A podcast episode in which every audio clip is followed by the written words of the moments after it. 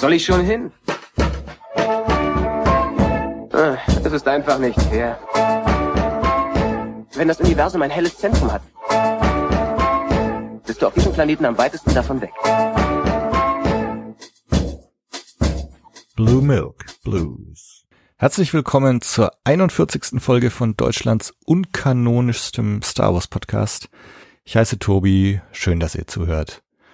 Vielleicht ist mal wieder an der Zeit für eine allgemeine Intro für Leute, die vielleicht jetzt zum ersten Mal reinhören. Ähm, Blue Milk Blues ist ein monatlicher Star Wars Podcast, der jeweils am letzten Mittwoch des Monats rauskommt, in dem ich mich mit verschiedensten Leuten zu ihrem Star Wars Thema unterhalte, auch wenn es ab und zu mal Folgen gibt, in denen wir einfach über den neuen Film oder den neuen Teaser sprechen.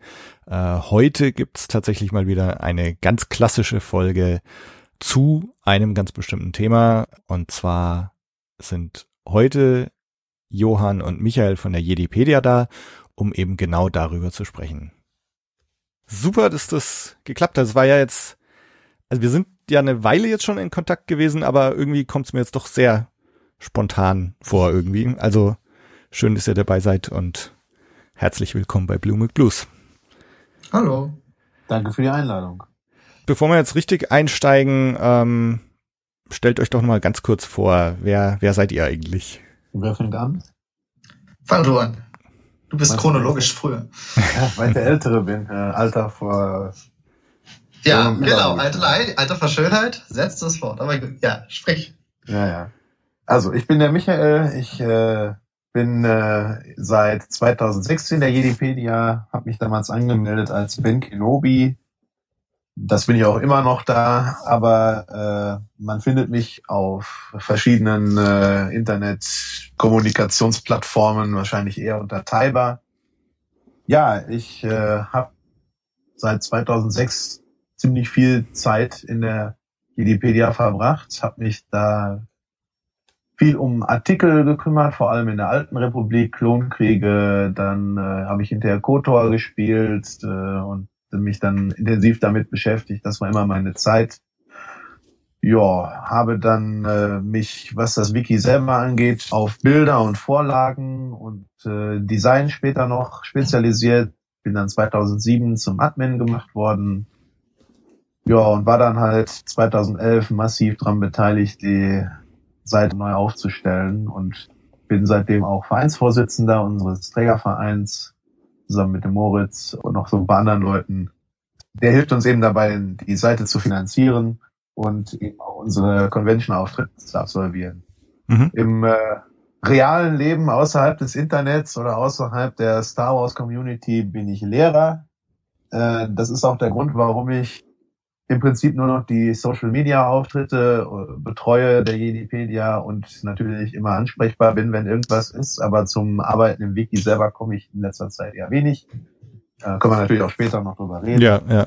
Aber äh, ja, auf jeden Fall äh, versuche ich immer ähm, meine meine nerdige Seite, gerade auch das mit dem Schreiben im Wiki, meinen Schülern irgendwie nicht zu verheimlichen, sondern irgendwie gewinnbringend zu nutzen. Ja äh, bin aber dadurch eben, dass äh, sich in, auch in Star Wars natürlich vieles verändert hat, genau wie in meinem Leben, äh, heute viel breiter aufgestellt, als es damals zu meinen Anfangszeiten. Breiter aufgestellt heißt jetzt auch andere Sachen außer Star Wars. Ja, also äh, immer schon natürlich so Sachen wie Fantasy haben mich schon immer fasziniert, Herr der Ringe und solche Sachen äh, mit den Videospielen wie Witcher oder Dragon Age, aber dann natürlich auch andere Space Sagas wie äh, Mass Effect, äh, auch äh, ich komme eigentlich ursprünglich auch vom Star Trek äh, her, das war ich in den 90ern ziemlich lange und interessiert mich auch in letzter Zeit wieder sehr, sehr stark, vor allem mit Blick jetzt auch auf die FedCon, vielleicht gar nicht so falsch äh, und alles sonst, was mir halt Spaß macht. Marvel natürlich, klar. Mhm. Ja, also du hast jetzt schon einige Sachen angedeutet mit 2011 und äh, Finanzierung und Verein gegründet.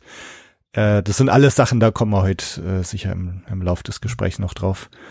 Ähm, Paar Anker ausgeworfen. Genau. Johann. Fahr ich fort? Genau. Ja, ich bin Johann, ich bin bei Wikipedia als Nadar. Ich bin seit 1. November 2009 als Benutzer dabei, seit 2011 auch als Administrator. Ich hab viel zu den Klonkriegen geschrieben, weil ich quasi kurz nach, kurz bevor ich ins Wiki bin, äh, hat The Clone Wars begonnen. Das hat mich die Jahre über mal mit begleitet. Überhaupt auch die Comics und alles. Da ist, die Klonkriege sind mein Lieblingsgebiet. Mhm. In letzter Zeit probiere ich mich auch ein bisschen an Spezies, weil unser Bestand relativ klein ist und das Thema im Star Wars Universum an sich sehr exotisch ist. Also man findet immer wieder ein paar coole Sachen dazu. Ich bin im realen Leben gerade fertig geworden mit einem Jurastudium bin jetzt ab 1. Mai Rechtsreferendar Mhm. in Sachsen, bin auch schon wissenschaftlicher Mitarbeiter an der Universität Leipzig und äh, promoviere nebenher. Was auch bei Michael, ja, bei dem ist es auch im Beruf so, sich meine Wikipedia-Zeit dadurch natürlich auch schon merklich reduziert hat im Vergleich, als man noch Schüler und Student Mhm. war. Also ich meine, mir geht's ja auch so ne, mit dem Podcast, man macht das halt alles so nebenher oder am Abend mal und am Wochenende. Wie viel Zeit steckt ihr so inzwischen rein? Oder wie viel Zeit habt ihr in eure Hauptzeit so reingesteckt? Uff, Also, viel.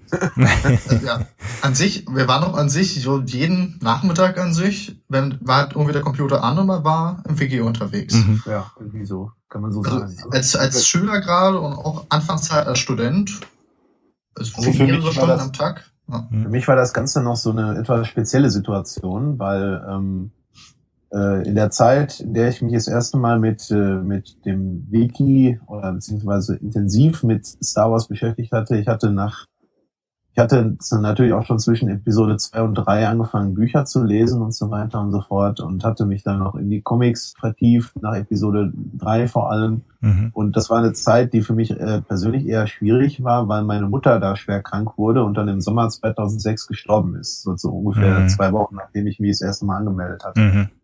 Und äh, als dann, als dann das alles, als der ganze Trubel dann weg war und man dann so in so ein, ja, so ein, so ein Loch fiel. Ja.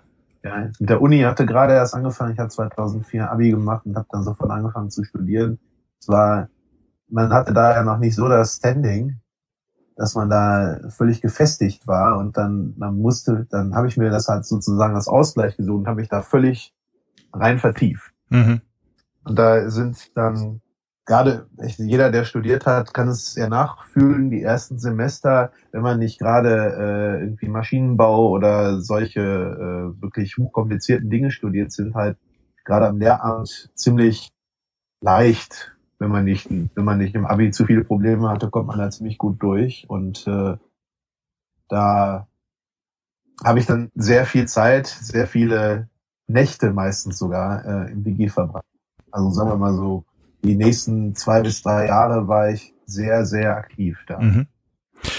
Ähm, das ist ja jetzt auch zu einem Zeitpunkt entstanden, Episode 3 war dann gerade vorbei, ähm, wo auch so die Star Wars Zukunft eigentlich noch gar nicht so gewiss war. Ähm, erinnert ihr euch noch dran, wie das so damals war, so dieses, ähm, ja, hat man da gedacht, Star Wars geht jetzt weiter? Das muss auch definitiv wieder Michael antworten, weil ich war als, damals als Drittklässler begeistert von Star Wars 3 und diese Ja. tiefgängigen, traurigen Gedanken habe Also- ich gar nicht gemacht. Äh, Ja, nee, äh, die Gedanken lagen mir tatsächlich auch fern, Ja. äh, aber aus anderen Gründen, glaube ich. Äh, äh, wie gesagt, in den 90ern war ich vor allem Star Trek-Fan. Ich habe wirklich, äh, ich hatte die, diese ganzen, ja, äh, ich habe letztens noch mit Robert vom USWM telefoniert äh, und da haben wir noch drüber gesprochen, dass er damals auch an dem offiziellen Star Trek-Magazin Mhm. äh, von äh, beteiligt war, das ja in dem äh, Miracle Images Ja, Verlag ja. publiziert wurde. Und, dass die äh, Leute wissen. das war, da hatte ich überhaupt nicht mehr auf dem Schirm gehabt, dass er ja, dass das ja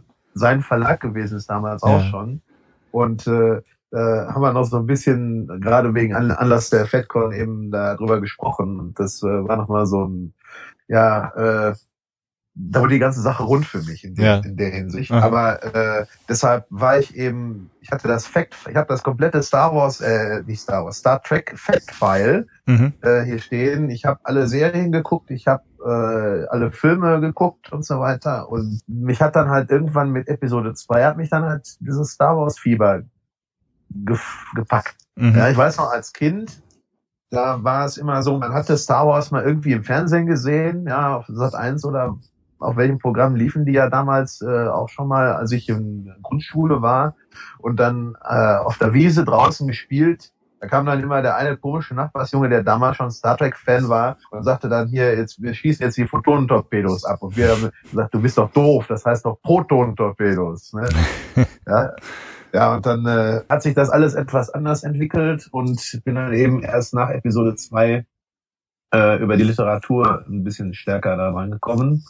Und ähm, mir erschloss sich dann eben insbesondere nach Episode drei mit dem mit dem Wiki und mit dem äh, mit der ganzen Literatur, die ich da vor mir hatte, eine ganz neue erweiterte Welt, Hm. die mir im Gegensatz zu Star Trek aber als eine offizielle Welt vorgestellt Ja. wurde. Ja, also das ist tatsächlich passiert, nicht so wie bei Star Trek, wo alles, was nicht in Serien und Filmen gelaufen ist, eben nicht passiert ist. Ja, Ja, ja. was man auch damals, ich habe auch Star Trek Bücher gelesen, was man natürlich sehr stark daran sah, wenn sich dann einige Romane auch gegenseitig eklatant widersprachen. Ja, und das war eben bei Star Wars in, in, äh, nicht der Fall. Ja, Mhm. da wurden dann halt Sachen anders erklärt oder äh, so gemacht, dass es passte, aber es war halt eine kohärente, im Großen und Ganzen kohärente Welt, die mir da präsentiert wurde. Mhm. Und das hat mich unglaublich fasziniert. Und ich muss ja zu meiner Schande, da werden jetzt alle älteren äh, oder alle Star Wars-Fans der ersten Stunde aufstöhnen. Ich habe ähm, es bis Episode 3 nicht realisiert, dass Palpatine der Imperator ist. Na, Oh. cool. Ja, Johann, du musst jetzt ganz still sein, weil du das natürlich seit deiner Kindheit weißt, ja. Dadurch, dass du Ja. damit groß geworden bist. Aber äh, ich habe halt nie die Romane vorher gelesen. Ja, ja. Ich, habe, ich habe nie die, ich habe nicht den Episode 4 Roman gelesen, wo halt ganz klar drin steht, Imperator, Ja, ja, Palpatine, ja. damals noch Kaiser, Palpatine. Kaiser. Ja. Und äh, deshalb habe ich und auch äh, die Leute, mit denen ich damals den Film geguckt habe, wir haben, wir haben das alle nicht realisiert, ja, weil wir nicht damals nie so Wann habt ihr es denn realisiert? Als der so als, als Gott in der Mitte des Senats steht und die Hände erhebt? Oder, oder schon vorher? Oder gar nicht? Also man hatte natürlich schon Vermutungen, sagen wir mal so, aber es war halt nicht so, dass wir wissen, ach ja, natürlich hier der, äh, der Kanzler, der ist natürlich der Imperator. Mhm. Ja. Aber, aber schon als der Böse, also sich gezeigt hat, dass er böse ist, da habt ihr schon mitgekriegt, ja? Klar, natürlich im Verlauf des Films haben wir es dann natürlich ja nicht. Michael, du hast gerade gesagt, dass du nicht wusstest, dass der Kanzler und der Rat die gleiche Person sind. Ver verzeih die Nachfrage. Aber nette Geschichte. Aber das heißt dann in Episode 1 hier, ähm, Palpatine und Darth Sidious, das, das waren dann noch zwei verschiedene Personen dann damals für dich. Da habe ich damals, als ich Episode 1 gesehen habe, gar nicht drüber nachgedacht. Ah. Da hatte ich den, hatte ich den, das Hintergrundwissen auch Ja, ja. dazu. Dann, und da kam natürlich in der deutschen Version noch erschwerend hinzu, dass äh, Darth Sidious eine andere Synchronstimme Mhm. hatte als Palpatine. Was natürlich auch völlig Banane war vom Synchronstudio, aber äh, naja. Na gut, Ja. aber es ist vom Synchronstudio gar nicht die blöde Idee, weil gerade die Leute, die jetzt in Episode 1 anfingen, und Episode 1 hatte ja auch so, einen gewissen, so eine Anfangsfunktion für die nächste Generation, die erstmal quasi, jedenfalls bei den Deutschen, nicht wussten. Ah, Also willst du mir jetzt gerade willst du mir jetzt gerade sagen, dass also dass der Plan des Synchronstudios aufgegangen ist bei ich, mir? ich, ich möchte behaupten, dass das kein Plan war, sondern einfach verpennt, aber dass es trotzdem positiv Effekt hatte. Tja. Versuche Das hat das auf jeden zu retten, was die gemacht Hat haben. auf jeden Fall im, Vor im Vorhinein des Films die Spekulationen stark angeheizt. Ja. Wir haben damals noch drüber diskutiert, so ob vielleicht so der ganz große Clou noch ist, dass Palpatine und Sidious eben nicht die gleichen sind, weil, weil wir halt immer davon ausgegangen sind, dass das ein und dieselbe Person ist. Ähm, und eben gedacht, naja, vielleicht gibt's noch so einen kleinen Twist, äh, dass es eben Darth Sidious, dass das doch noch mal jemand anders ist. Erinnere ich mich noch an ein Gespräch irgendwie so Aha. Ja, im auch Ende eine- 99, Anfang 2000 oder so. Ja, ähm, ja Johann, äh, deine Star Wars Geschichte, wie, wie bist du dazu gekommen? Hast jetzt schon gesagt, du warst in der dritten Klasse. Wie war das bei dir dann Dritte so? Klasse bei, bei Episode 3. Ich bin, ich habe einen Bruder, der ist anderthalb Jahre jünger als ich, eine Klasse mal unter mir gewesen. Und als ich in der ersten Klasse war, ich bin eingeschult worden 2002, ähm, war er in der letzten Stufe des Kindergartens, im letzten Kindergartenjahr. Aha. Und zu, zu äh, 2002, halt mit Angriff der Klonkrieger, gab es eine Aktion ähm, hier so in jedem siebten Ei. Und Aha. dann gibt's doch da diese, diese, was ist das? Ähm, Nashorn-Figuren. Ach so, die, die Happy Hippos. Ja, genau, die Hippos. Und die quasi in Star Wars Figuren. Aha, ja, die ja. wurden bei meinem Bruder in der, in der Kindergartenstufe, wurden die gesammelt. Und dann so erklärt. Irgendwann meinte mein Vater mal, ja, ja, da gibt's Filme zu. Da kommt jetzt einer, können wir auf VHS aufnehmen und dann können wir gucken. Haben wir geguckt. Wir haben die VHS auch ewig gehabt mit so schönen Streifen, wie das so üblich Ja, war. äh, Ähm, aber da waren wir schon ein bisschen gefixt. Ähm, haben, glaube ich, auch Episode 6 geguckt. Also wenn mein Bruder und ich bei meiner Oma übernachtet haben, haben wir dauernd Episode 6 geguckt. Mhm. Bestimmt 50 Mal geguckt oder so in meinem Leben jetzt inzwischen. Oh, richtig. Das ist auch mein liebster Star Wars Film. aha.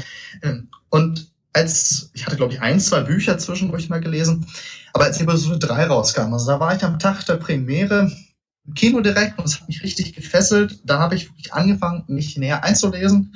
Ich habe so Clone Wars geschaut und das war also dann auch ein, ein Punkt, das leitet so ein bisschen über, auch über meine Wikipedia-Anfänge. Ich habe quasi wie das einige tun, also meine eigenen Star Wars Geschichten geschrieben und habe dazu immer auf Google gesucht, irgendwie, ich glaube, was habe ich eingegeben, Star Wars oder so, und dann kam also die Wikipedia-Liste für Liste der Star Wars Figuren. Aha. Das ist, wenn man jetzt die Wikipedia kennt, überhaupt ein gewissermaßen spezialisiertes Wiki, ist das natürlich lachhaft, was da steht. Da stehen da ein paar Figuren und ganz wenig. Und dann irgendwann mal habe ich irgendwie, anstatt Star Wars habe ich direkt hier die Mundi in die Google-Suche eingegeben. Mhm.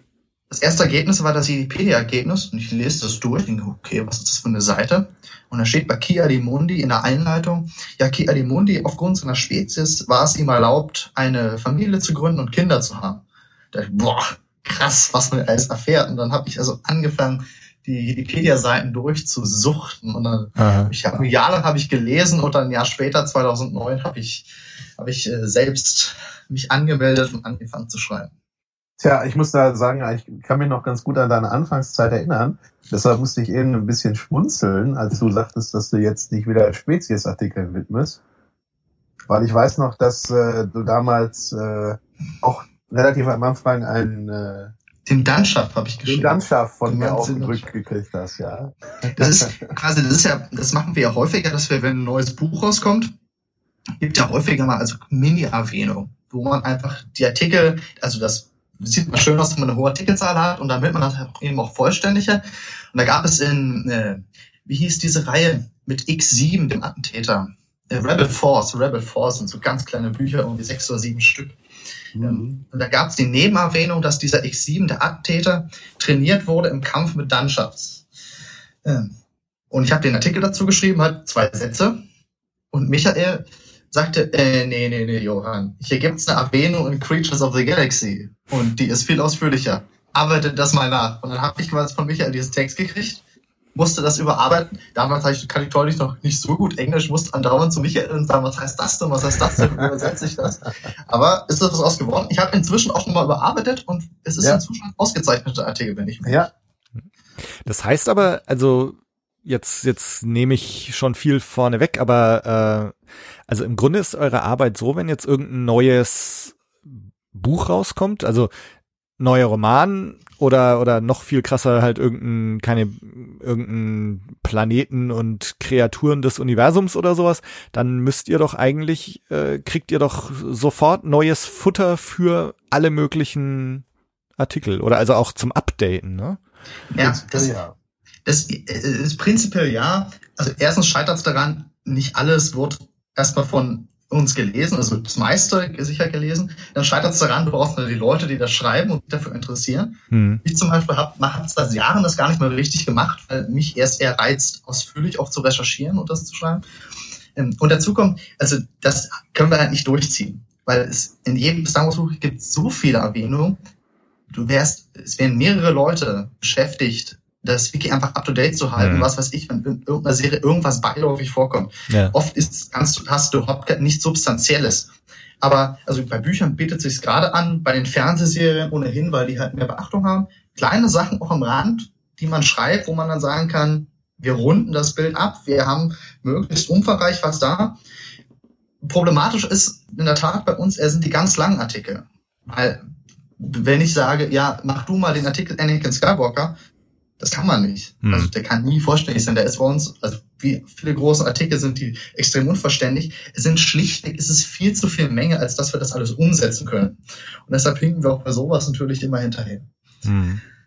Wie viel ähm, User, die jetzt regelmäßig beitragen, habt ihr denn? Wisst ihr das? Hm. Ich schaue gerade in die Statistik, da gibt's immer die der letzten 30 Tage, da steht jetzt 49. Das heißt, Okay. Nutzer mit, mit Bearbeitung in den letzten 30 Tagen, das kann aber auch eine Bearbeitung sein. Ich würde sagen mal zum, zum harten Kern so vielleicht 20, 25, Mhm. die mit genug Regelmäßigkeit und Erfahrung da inzwischen beitragen. Es hat sich aber auch in den letzten Jahren, so ist jedenfalls mein Eindruck, schon reduziert. Also waren früher schon mehr Leute. Da habe ich Okay. eine eigene Theorie zu, warum das so ist. Die habe ich ja auch schon bei unseren Besprechungen ein paar Mal geäußert. Was ist er denn, die Theorie?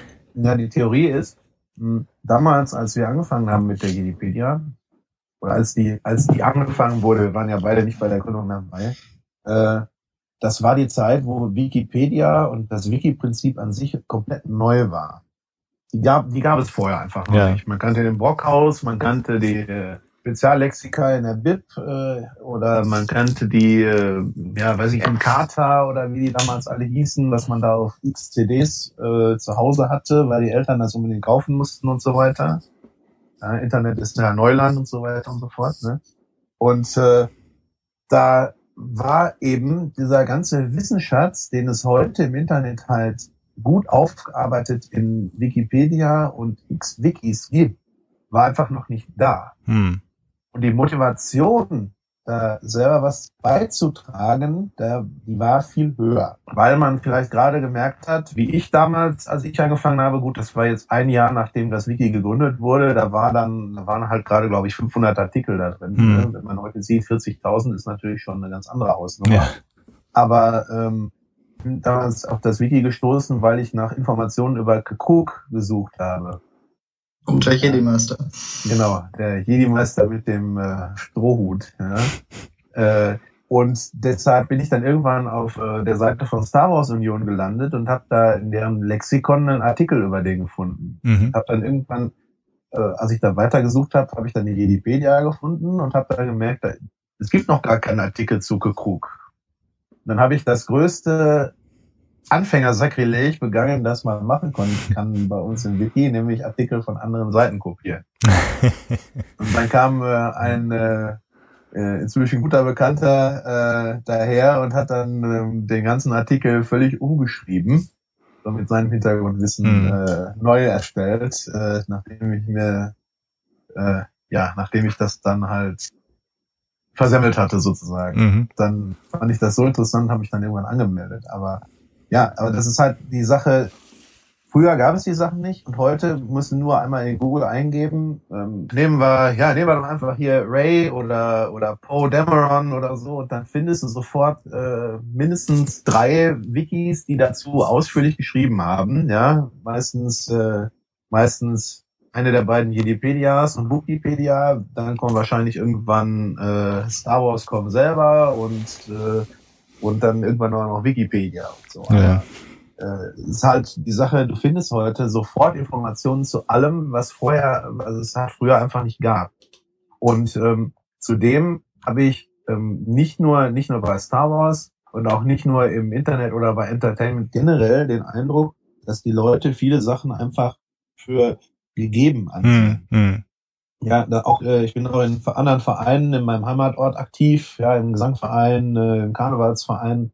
Ja, aber man spricht natürlich auch so auf, äh, auf Stadt- oder Kreisebene natürlich auch mit Leuten und die beklagen sich halt alle darüber, dass die Leute nicht mehr bereit sind, sich lange Zeit für solche Sachen zu engagieren. Hm. Genau das gleiche trifft das Wiki äh, im Prinzip auch. Ja, wenn du halt, wenn du halt Leute findest, die wollen dann vielleicht gerade, weil der neue Star Wars Film rausgekommen ist, Artikel dazu schreiben. Ja, und wenn wir und denen dann aber mit den ganzen äh, Vorschriften, ja, und Standards und so weiter kommen, dann sagen die entweder sofort, nee, das ist nichts für mich, oder äh, ja, ich wollte jetzt das Thema machen, aber das war's dann für mich auch. Hm. Genau, das merken eben andere traditionelle Vereine auch, ja, dass eben Projektchöre gibt es heutzutage so viele wie vor 20 Jahren. Äh, da gab es vielleicht mal zwei, drei im ganzen Kreisgebiet oder so oder, oder im ganzen NRW, wo ich herkomme. Aber heutzutage, da hörst du ja fast nur noch Projektchor hier, Projektchor da.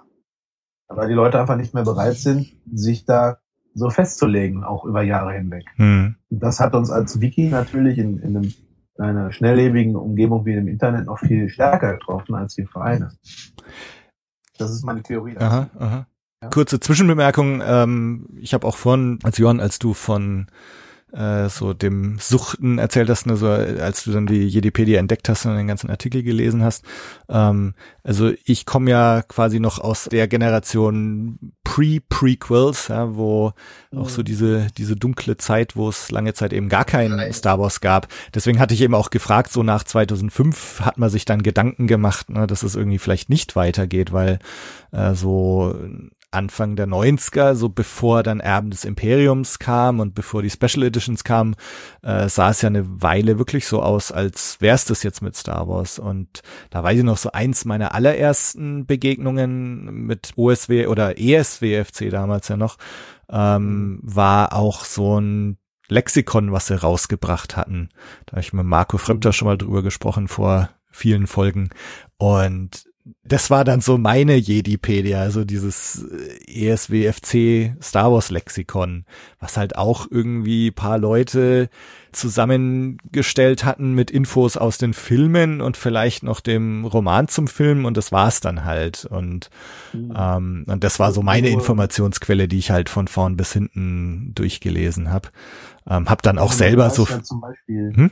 die, äh, das ähm, offizielle Star Wars Lexikon, was damals äh, auf Englisch erschienen ist, mhm. ist ja auch aus dem inoffiziellen Star Wars Lexikon entstanden, weil halt genau einer damals diese Idee gehabt hat, äh, so ein ja, Fanlexikon zu erstellen. Und das war ja. halt auf Basis des vorherigen Star Wars Lexikons, das es ja auch auf Deutsch gab. Aber ähm, der hat das dann eben mit allem, was neu dazugekommen ist, erweitert. Und dann ist der Lukas irgendwann auf ihn zugegangen und hat gesagt, hör mal, ähm, du hast das so toll gemacht, möchtest du nicht an so einer Buchversion für uns daran arbeiten? Hat das dann mit einigen anderen Autoren gemacht. Ja. Also solche Sachen sind, was die Anerkennung seitens Lucasfilm angeht, äh, zumindest wenn man englischsprachig sprachig ist, immer auch sehr dankbar. Ja, ja.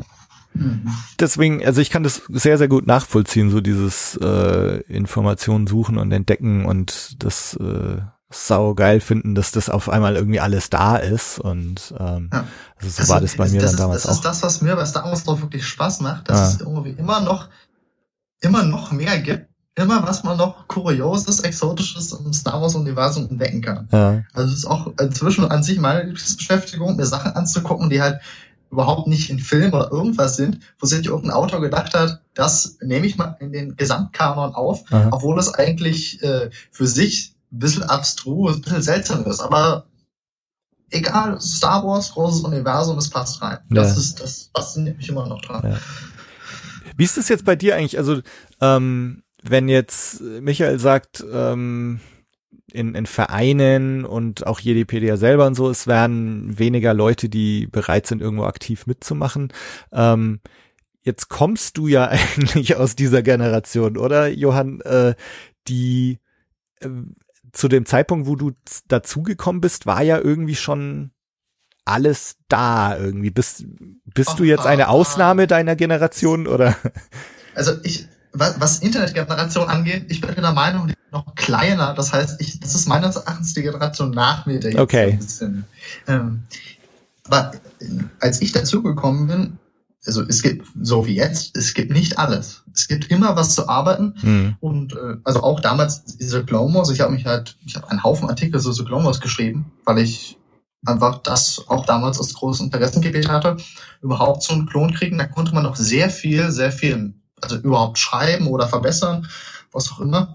Äh, also zu tun ist immer im Wiki und es ist auch also du kannst doch immer was finden, was dich interessiert. Mhm. Auch wenn du vielleicht sagst, dieser eine Artikel, der und der jede gefällt mir ganz besonders und der Artikel, der ist vielleicht schon fertig geschrieben oder so.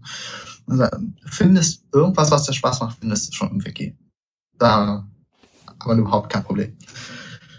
Lasst uns doch mal ein bisschen zurückgehen, so in der Geschichte von der Jedipedia. Ähm, ihr habt es jetzt auch schon angedeutet, also es gibt euch seit 2006. Ähm, Fünf. 2005, glaube ich. 2005, ja, ja, genau. Und aber es wurde dann 2006 in Jedipedia umbenannt, Ja, ja, so war's, ne? umbenannt, ja. Ja. Ähm, erzählt doch einfach mal so ein bisschen, wie wie kam es dazu? Was sind so die die Meilensteine in der Entwicklung? Also für die Anfangszeit können wir ja, wie gesagt, beide nicht so wirklich sprechen. Hm. Wir können auch nur das sagen, was wir halt von den anderen damals Aktiven wissen oder wie es eben äh, in dem Artikel auch steht. Ja, Ähm, ja. Also Den ich auch verlinken werde. Mhm. Also Jedipedia wurde gegründet als ein äh, Wiki einer Fanseite sozusagen. Als das Star Wars Wiki einfach Mhm. nur. Mhm. Und ähm, dann hat man dann angefangen, Artikel zu schreiben und dann fanden sich natürlich auch Leute, die auf Wikipedia schon angefangen hatten, Star Wars den Bereich auszubauen. Aber man weiß ja, die deutsche Wikipedia ist da ja sehr viel strikter als, als die englische, was die Ausführlichkeit der Sachen angeht. Und ähm, so sind dann einige, die da relativ frustriert waren, relativ schnell dann auch zu uns, also zur, zu dem damaligen Star Wars Wiki gekommen und Mhm. haben dann halt den Grundstein gelegt. Ich dachte ja eben schon mal, es waren, als ich ungefähr dazugekommen bin, waren so circa 500 Artikel. Und ähm, da waren halt, also das, der Altersschnitt war recht hoch, kann ich sagen. Also so aus der Perspektive damals von einem äh, 22-Jährigen. Äh, so alt war ich damals äh, war der Altersschnitt recht hoch. Also die meisten, die da äh, gearbeitet haben, beziehungsweise Artikel geschrieben haben, waren äh, deutlich älter, also Mitte 20 oder teilweise sogar über 30 schon. Und ähm, die sind allerdings auch relativ schnell nach den ersten ein, zwei Jahren wieder verschwunden. Aus den bekannten beruflichen oder privaten Gründen. Ja, und dann mit dem eben erwähnten, äh, der dann meinen Cook-Artikel überarbeitet hat und noch einem anderen äh, der auch zu der Zeit äh, kurz nach dem Abi, ne, also kurz äh, Studium begonnen und so weiter. Das war halt da die Zeit, die dann mit uns begann und da haben wir dann halt immer mehr Leute gezogen. Mhm. Und dann haben die, wenn man sich die Artikelstatistik anschaut, die hat dann ja irgendwann, äh, ich muss gerade, ob ich die Datei irgendwo finde, äh, die hat dann irgendwann extreme Sprünge gemacht, weil wir halt Hartgas gegeben haben, wenn ich es mal so ausdrücken darf, ähm, um dann Artikel zu schreiben. Ich kann mich noch erinnern, in meiner Jugend, in meiner Wiki-Jugend, Kindheit sozusagen, da habe ich mich dann auch mal relativ schnell mit dem äh, Gründer angelegt und wurde dann sogar für drei Tage gesperrt. Ja, weil äh, da ging es darum, wie benennen wir unsere Artikel und ich habe dafür argumentiert, dass man äh, so ikonische Namen wie Home One, ja, dass man die doch bitte auf Englisch lassen sollte. Da wurden seitenweise Diskussionen mitgefüllt. Mhm. Okay. Äh, ja, und irgendwann war es unserem Gründer dann zu bunt, ja, und wir hatten uns dann alle so in die Ecke diskutiert und dann hat er, äh, hat er mich gesperrt und ich weiß gar nicht, was er noch gemacht hat. Aber gut, äh, ich meine, immerhin, kein halbes Jahr später wurde ich dann zum Admin, aber Mhm. Also ich habe mir die Statistiken hier mal aufgeschrieben gehabt. Also im Juli 2006 kam euer tausendster Artikel. Ja. Ähm, also 2000, Mitte 2006 1000 Artikel und so schon. Ja, 2010 waren es dann schon 20.000. Ja, genau. Ähm, also wirklich rasanter Anstieg. Das ist auch quasi ein Vorteil, äh, gerade wenn man anfängt. Man hat ja auch Sachen zum Schreiben. Wir haben, glaube ich, zu welchem Jubiläum war das? Haben wir, äh, ich sehe, 20. Oktober 2011. Okay, also äh, so 2011 kam mal der Essential Atlas, hat ja hinten eine Ja. Liste mit allen Systemen und Sektoren etc. des Universums. Diese Systemartikel sind extrem einfach zu schreiben, weil man kopiert an sich nur die gleichen Artikel Mhm. und ersetzt halt, was weiß ich, den Namen, den Sektor, den äußeren Rand und den Quadranten. Das dauert keine Minute. Und dann haben wir halt, damit wir unsere Artikelzahl, wir wollten da irgendwas erreichen am Tag, irgendeine besondere Zahl, äh, haben wir halt an dem Tag, glaube ich, glaube ich, so. über zu 1000 oder so. ich Also glaube, das war zum fünften Geburtstag. richtig. Sein. Ich, ich habe auch gedacht, eigentlich das ist zum Geburtstag, aber ich, also ich, ich gucke gerade in die Meilensteine und da sind, okay, der 25.000. Der 25.000. 16. Oktober 2011. Aber die Wochen danach ging es weiter, deshalb sehe ich andauernd ja. Sachen aus Oktober und November 2011. Genau, also, also da ist zum Beispiel, da kann man richtig, da kann man richtig Artikel schrauben, das ist völlig unproblematisch. Der Meilenstein damals war halt zum fünften Geburtstag des Wikis 25.000 Artikel zu schaffen.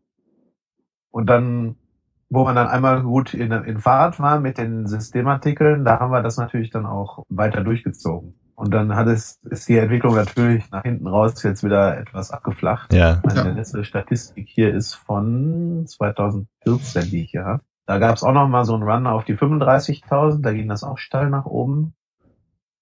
Aber danach ist es halt stark abgeflacht, weil uns dann halt auch irgendwann die Leute fehlen. Ja, ja.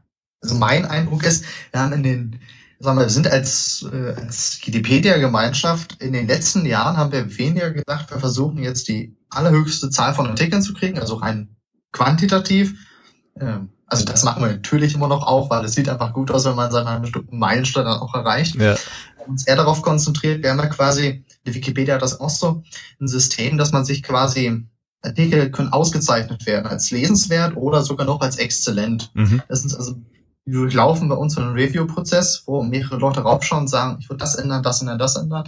Und dass wir quasi daraus, also gemeinsam einen ausgezeichneten Artikel machen im technischen Sinne. Und da haben wir quasi dann auch irgendwie zu, ich glaube, zwei oder drei Mal jeweils zu Weihnachten äh, so Aktionen gestartet, dass wir unsere Rekorde für den Monat brechen, wo dann irgendwie äh, 30 Artikel nominiert und ausgezeichnet wurden in diesem 1. Dezember oder ich weiß gar nicht, was die aktuellen Zahlen dann waren, aber wo man halt noch richtig motiviert gleich mitgeschrieben hat.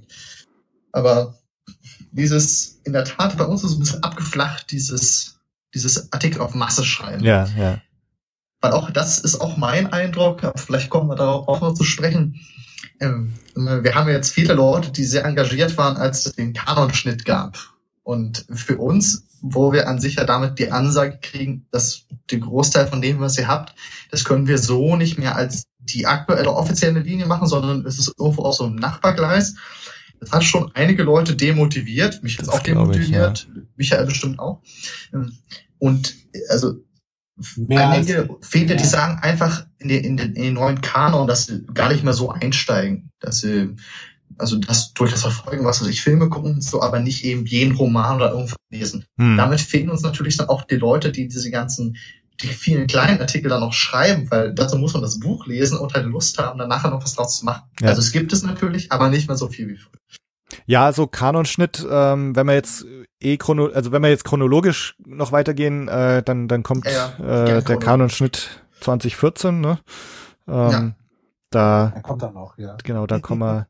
Aber bevor wir da ankommen, hatte, gab es jetzt schon noch auch einen großen Einschnitt bei euch äh, 2011. Erzählt doch mal diesen ganzen Split und überhaupt, was da so vorgefallen ist. Naja, war eine relativ komplexe Situation, obwohl ich glaube, der entscheidende Punkt lag überhaupt gar nicht in unseren Händen. Hm. Ähm, also die Situation war komplex, weil da gab es schon mal, das war die Zeit, wo es dann, wo wir dann anfingen, nicht mehr nur über Messenger zu kommunizieren wie ICQ oder so und ähm, auch auf den äh, IRC-Chat umgestiegen sind. Und dann gab es eine Person, mit der der Gründer überhaupt nicht klar kam. Und wir haben es mehrmals versucht, die beiden irgendwie zusammenzubringen. Dann gab es irgendwann, dann hatte der da noch einen zweiten Chatraum erstellt auf einem anderen Server und so weiter und so fort. Und dann gab es hin und her große Diskussionen im Wiki. Ja, und viele von den Aktiven haben sich damals auch ähm, sehr darüber gestritten, also weil die einen halt mehr in dem einen Lager waren, die anderen in dem anderen Lager. Also war die Stimmung, die Grundstimmung sowieso schon nicht so toll. Hm. Zumindest äh, immer, wenn der, wenn der damalige Gründer halt beteiligt war. Ja. Ähm, das Problem war, also muss dazu sagen, er ist halt eigentlich kein Arschloch, muss man so zu sagen. Nein, er ist, nein, immer wenn ich den getroffen habe oder mit dem persönlich gesprochen habe, dann war er echt ein richtig netter Kerl, mit dem man sich gut und lange und ja sehr freundlich unterhalten konnte. Mhm. Nur wenn er, wenn wir, wenn wir geschrieben haben, dann ging es regelmäßig so, dass er irgendwas falsch verstand. Ja, ich, ich, ich versuche meinen Schülern heutzutage immer bei Kommunikationstheorien ähm, klar zu machen, dass halt schriftlich vieles anders rüberkommt, als wenn man es eben verbal ausdrückt. Ja, ja. Weil man ja eben diesen ganzen, diese ganze Kiste von äh, nonverbale Kommunikation, also Tonfall und, äh, und Körperhaltung und so weiter gar nicht hat. Mhm. Und ähm, ja, ich kann es mir irgendwie nur so erklären, dass Mhm. es daran lag. Und jedenfalls gab es damals noch ein geheimes Admin-Forum, in dem dann halt über bestimmte Wiki-Themen gesprochen wurde. Mhm. Äh, wie man jetzt bestimmte Aktionen aufzieht oder was die Regeln sein sollten oder wie die, wie Admins sich äh, absprechen, halt zu bestimmten Sachen zu stehen und so. Und ähm, das war aus Transparenzgründen natürlich nicht sehr, sehr vertrauenserweckend.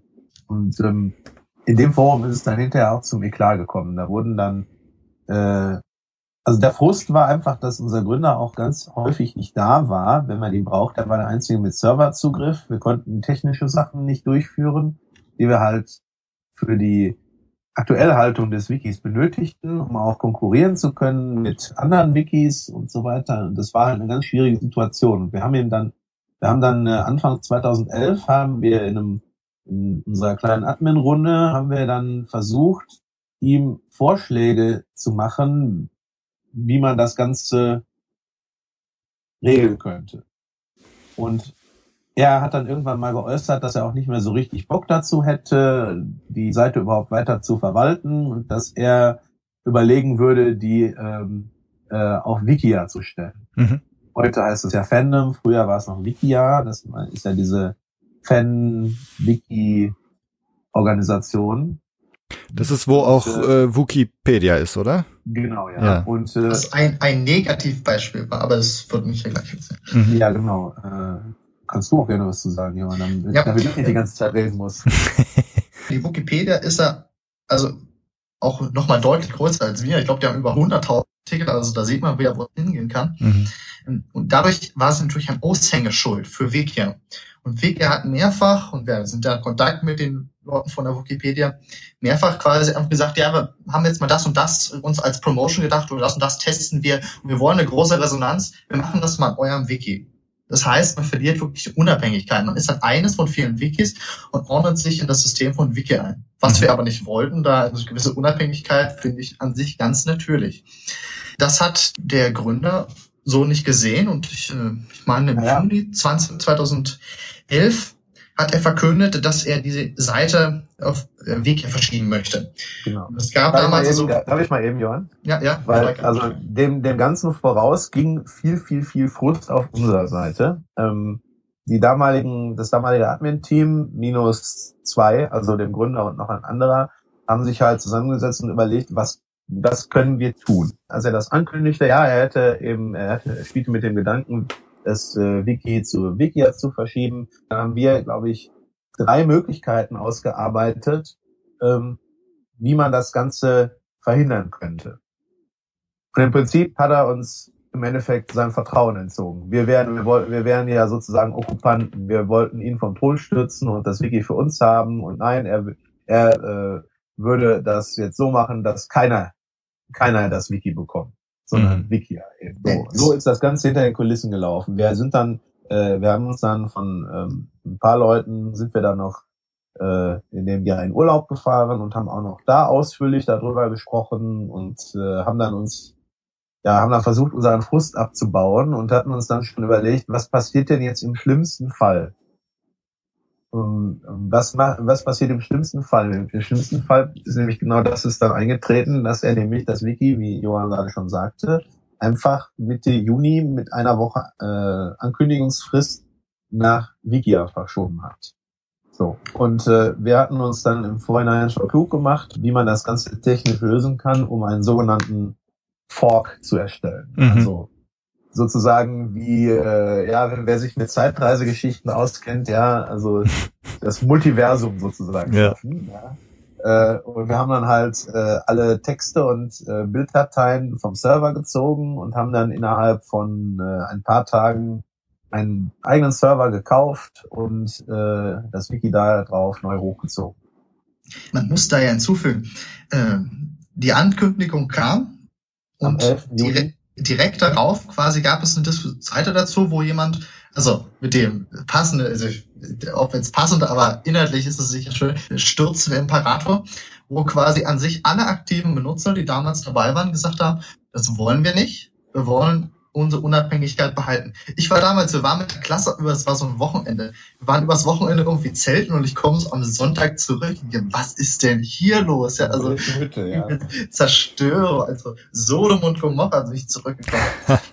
und Ja, also unterschrieben, war- aber quasi, es war dann klar, es wurde umgezogen, das konnte da ja quasi, waren immer noch in Kontakt und glaube ich, was, eine Woche später oder was, sind wir mit Net gestartet, haben gleich die- den nächsten Meilenstein, damit wir auch am ersten Tag direkt was vorweisen können.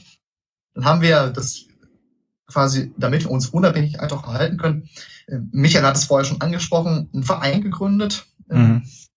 der quasi verantwortlich ist, den, den Server zu tragen und die Ausgaben so für Conventions, die mir durchaus ins Gewicht fallen, äh, mit Mitgliedsbeiträgen und Spenden uns da eben auch finanzieren.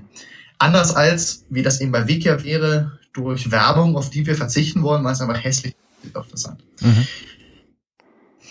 Das heißt also, wenn du jetzt sagst, äh, nett gegründet, also für die, die es jetzt nicht wissen, ja, also aus euch ist dann jedipedia.net geworden äh, und gleichzeitig gab es dann eben die Jedipedia Genau, also auf Wikia, die dann. Wikipedia.de ist Mhm. nach Wikia gezogen, Mhm. äh, lange Zeit quasi auch äh, unter dem Namen Wikipedia.de auch noch chauffiert worden. Meines Erachtens inzwischen äh, hat Wikia, äh, sagen wir, weil die halt ihr allgemeines Layout haben, haben wir irgendwie dafür gesorgt, dass die Grund oder dass, dass man halt üblicherweise auf Star Wars oder de Star Wars Wikia com oder so kommt. Also dass das halt in der normalen Domainaufbau war. Man kommt mit jedipedia.de auch rauf, aber äh, quasi- ja nicht mehr, ich habe das- lange nicht mehr nachgeguckt. ich war, ja, also wir, wir, wir gucken uns ja jetzt nicht andauernd an, was er Ja.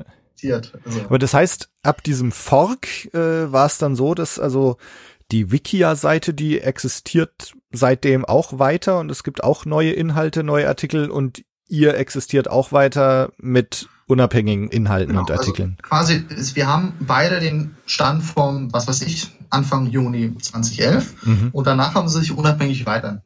Also bei der DE, die hatten also länger, wo gefühlt keiner da war, aber inzwischen haben noch mehrere, was uns dann fehlt, also wirklich eher jüngere, Mhm. was weiß ich, 15, 16, 14, 15, 16 sind, die sich dort engagieren und auch äh, Spaß an der Sache haben, wie ich das so sehe bei denen. Während wir aber trotzdem auch, also ich glaube, sind wir artikelmäßig noch vorne? Ich glaube, wir sind, was die Zahl der Artikel angeht, noch Ja, ja, ja, sind wir noch. Mhm. Qua- Qualitativ meines Erachtens auch, aber das muss ich natürlich sagen. Ich bin auch überzeugt davon. Also. Sagen wir mal so, die, mit Wikia ist natürlich die Stunde der, der Kinder gekommen, sozusagen. Die Leute, die bei uns nicht ankommen konnten, weil sie an den Qualitätsstandards gescheitert sind, beziehungsweise die halt da nicht einfach, äh, ja, ihren Willen durchsetzen konnten, Mhm. die sind natürlich in, auf der DE mit offenen Armen empfangen worden. Ne? Ja, es ist so wie Schulhof. Ne? Äh, die Jüngeren, wir haben eigentlich von den Admins her immer versucht zu sagen, Leute, äh, lasst die in Ruhe, kümmert euch nicht drum, was sie machen, aber das ist ja wie gegen Windmühlen kämpfen. Ja, die Leute machen ja trotzdem, äh, ja, die feinden sich dann an und so weiter. Und gerade in der Anfangszeit, so in den ersten ein, zwei Jahren, da war das schon echt nervig, dass da immer wieder halt böses Blut geschürt wurde. Mhm.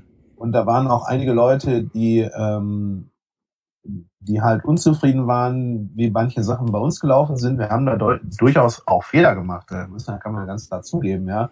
Wir haben ein paar Sachen einfach durchgesetzt und da haben dann äh, und haben uns da ein bisschen selber mit widersprochen, weil wir halt äh, auf Transparenz äh, angekündigt hatten und haben dann halt Sachen einfach von oben aufgedrückt. Hm. Äh, was man aber zu dem Zeitpunkt machen musste, nur wir hätten uns, wir hätten es anders machen müssen, um uns halt diese elendig langen Diskussionen ersparen zu müssen. Das wirklich Schlimme dabei war dann, dass sich dann Leute, die dann pro Wikia waren, immer in diese Diskussionen eingeschaltet haben und dann gesagt haben, ja guck mal, diese verlogene Administration, ja, die haben euch doch so die ganze Zeit an der Nase rumgeführt. Ja, das ist, was man heute Hate Speech nennen würde. Lügenadmin. Ja, äh, also es ist einfach, ja, Lügen, Lügenadmins, ja. äh, also es ist, ja, es, es, es war einfach eine sehr schwierige Zeit, ähm, gerade für, für mich der Übergang in den Beruf, wo ich eigentlich nicht den Bock dazu überhaupt hatte, mich die ganze Zeit mit diesen Diskussionen auseinanderzusetzen wo du dann halt wirklich schon mal gedacht hast, warum mache ich den Scheiß eigentlich? Hm.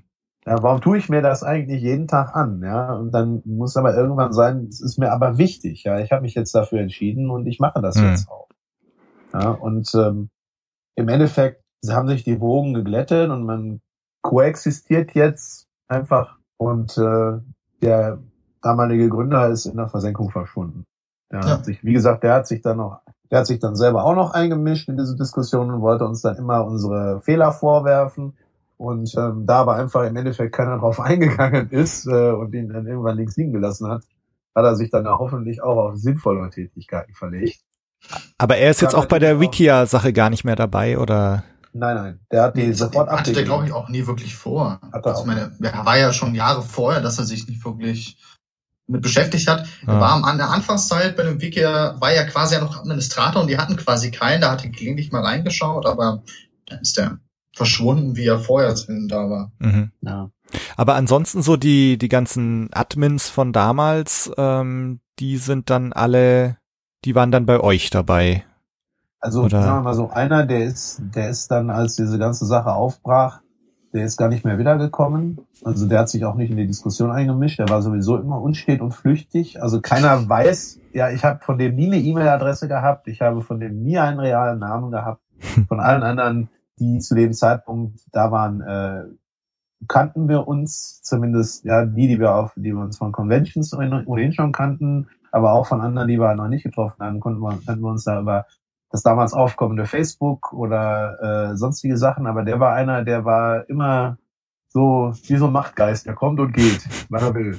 Ja. Mhm. Und äh, der hat sich auch aus dieser ganzen Diskussion immer rausgehalten. Er hat versucht, er hat im Gespräch immer versucht, beide Seiten zu sehen, was ich ja, was ich ihm auch hoch anrechne, aber im Endeffekt hat uns das nicht weitergeholfen in der Situation, in der wir da waren.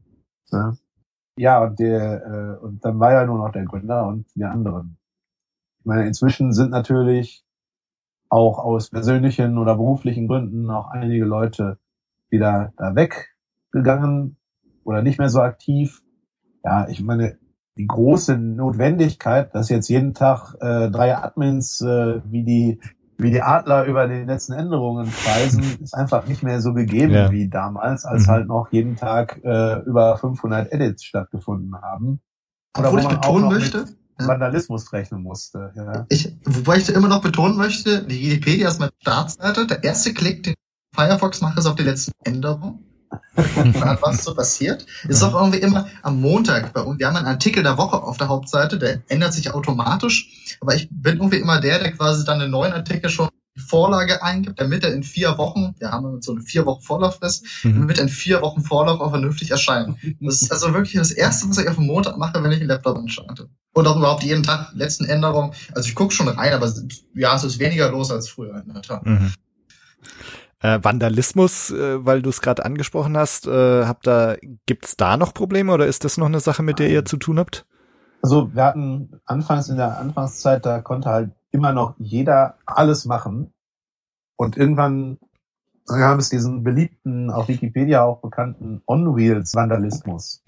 Da wurden Artikel massenweise zu zum Beispiel, weiß nicht, Rom on Wheels oder Angela Merkel on Wheels oder auch hier eben Todesstern on Wheels und so weiter verscho verschoben. Und äh, das war immer eine Heidenarbeit. Da sind teilweise sogar Artikel drüber verloren gegangen, weil dann was technisch schiefgelaufen ist. Äh, das ist, war völlig, völlig Banane. Und man fragt sich, warum Leute überhaupt so viel Zeit dafür verwenden, das zu machen. Hm. Und ähm, dann haben wir halt irgendwann äh, eingeschränkt, dass nur noch bestimmte Leute eben Seiten verschieben durften. Ja, wenn man halt ja, äh, sich als zuverlässiger Benutzer ja, etabliert hatte, dann konnte man eben diese Verschieberechte bekommen. So, und äh, das hat sich dann als effektives Mittel dagegen, gegen diesen On-Wheels von Vandalismus zumindest herausgestellt. Äh, wir hatten immer mal wieder noch so Leute, die dann ähm, meinten, sie hätten ihre Freizeit darauf verschwenden müssen, sich anzumelden, vernünftig mitzuarbeiten und dann zu Vandalen zu werden. Ja, Ja, die gibt es, die gibt es auch, die gab es Ja. aber glücklicherweise nur sehr selten. Also einer, der ist, glaube ich, ein paar Mal wiedergekommen, aber äh, ich weiß auch nicht, was bei den Leuten einfach falsch läuft. Es ist unglaublich, wie man seine Zeit Leute verwenden kann. Arbeit machen, die Freizeit erschweren. Ja, Was ist es dann, die, die Lust an der Zerstörung oder? ja vielleicht. Ja. Vor allem ist es insofern idiotisch, sag mal, später waren wir schlichtweg in der Lage, sowas einfach eins, zwei Klicks wieder rückgängig zu machen und dann war die Sache gegessen. Also die ganz, die, einige Probleme vom Anfang, die gab es irgendwann halt auch nicht mehr. Ja. Ah, also. Ja. nee, nee. Ja, es ist einfach, der technische Fortschritt auch im Wiki war halt gut. Äh, hilfreich, was das Ja. angeht. Ja. Um nochmal auf 2011 zurückzukommen, ihr habt also diesen Split gehabt, äh, dann habt ihr euren Verein gegründet. Ähm, und das hat ja alles innerhalb relativ kurzer Zeit, ne? Ähm, Ja, wie gesagt, wir hatten halt schon mit so einem Worst-Case-Szenario gerechnet. ja. Das, äh, das, was uns natürlich geholfen hat, war, dass die Geschäfte der Jedipedia nach außen äh, immer schon bei unserem Team lagen. Ja, also ich hatte zum Beispiel die Social-Media-Kanäle Mhm. und hatte die, habe die natürlich auch als meine Funde verteidigt. Ja, Ja.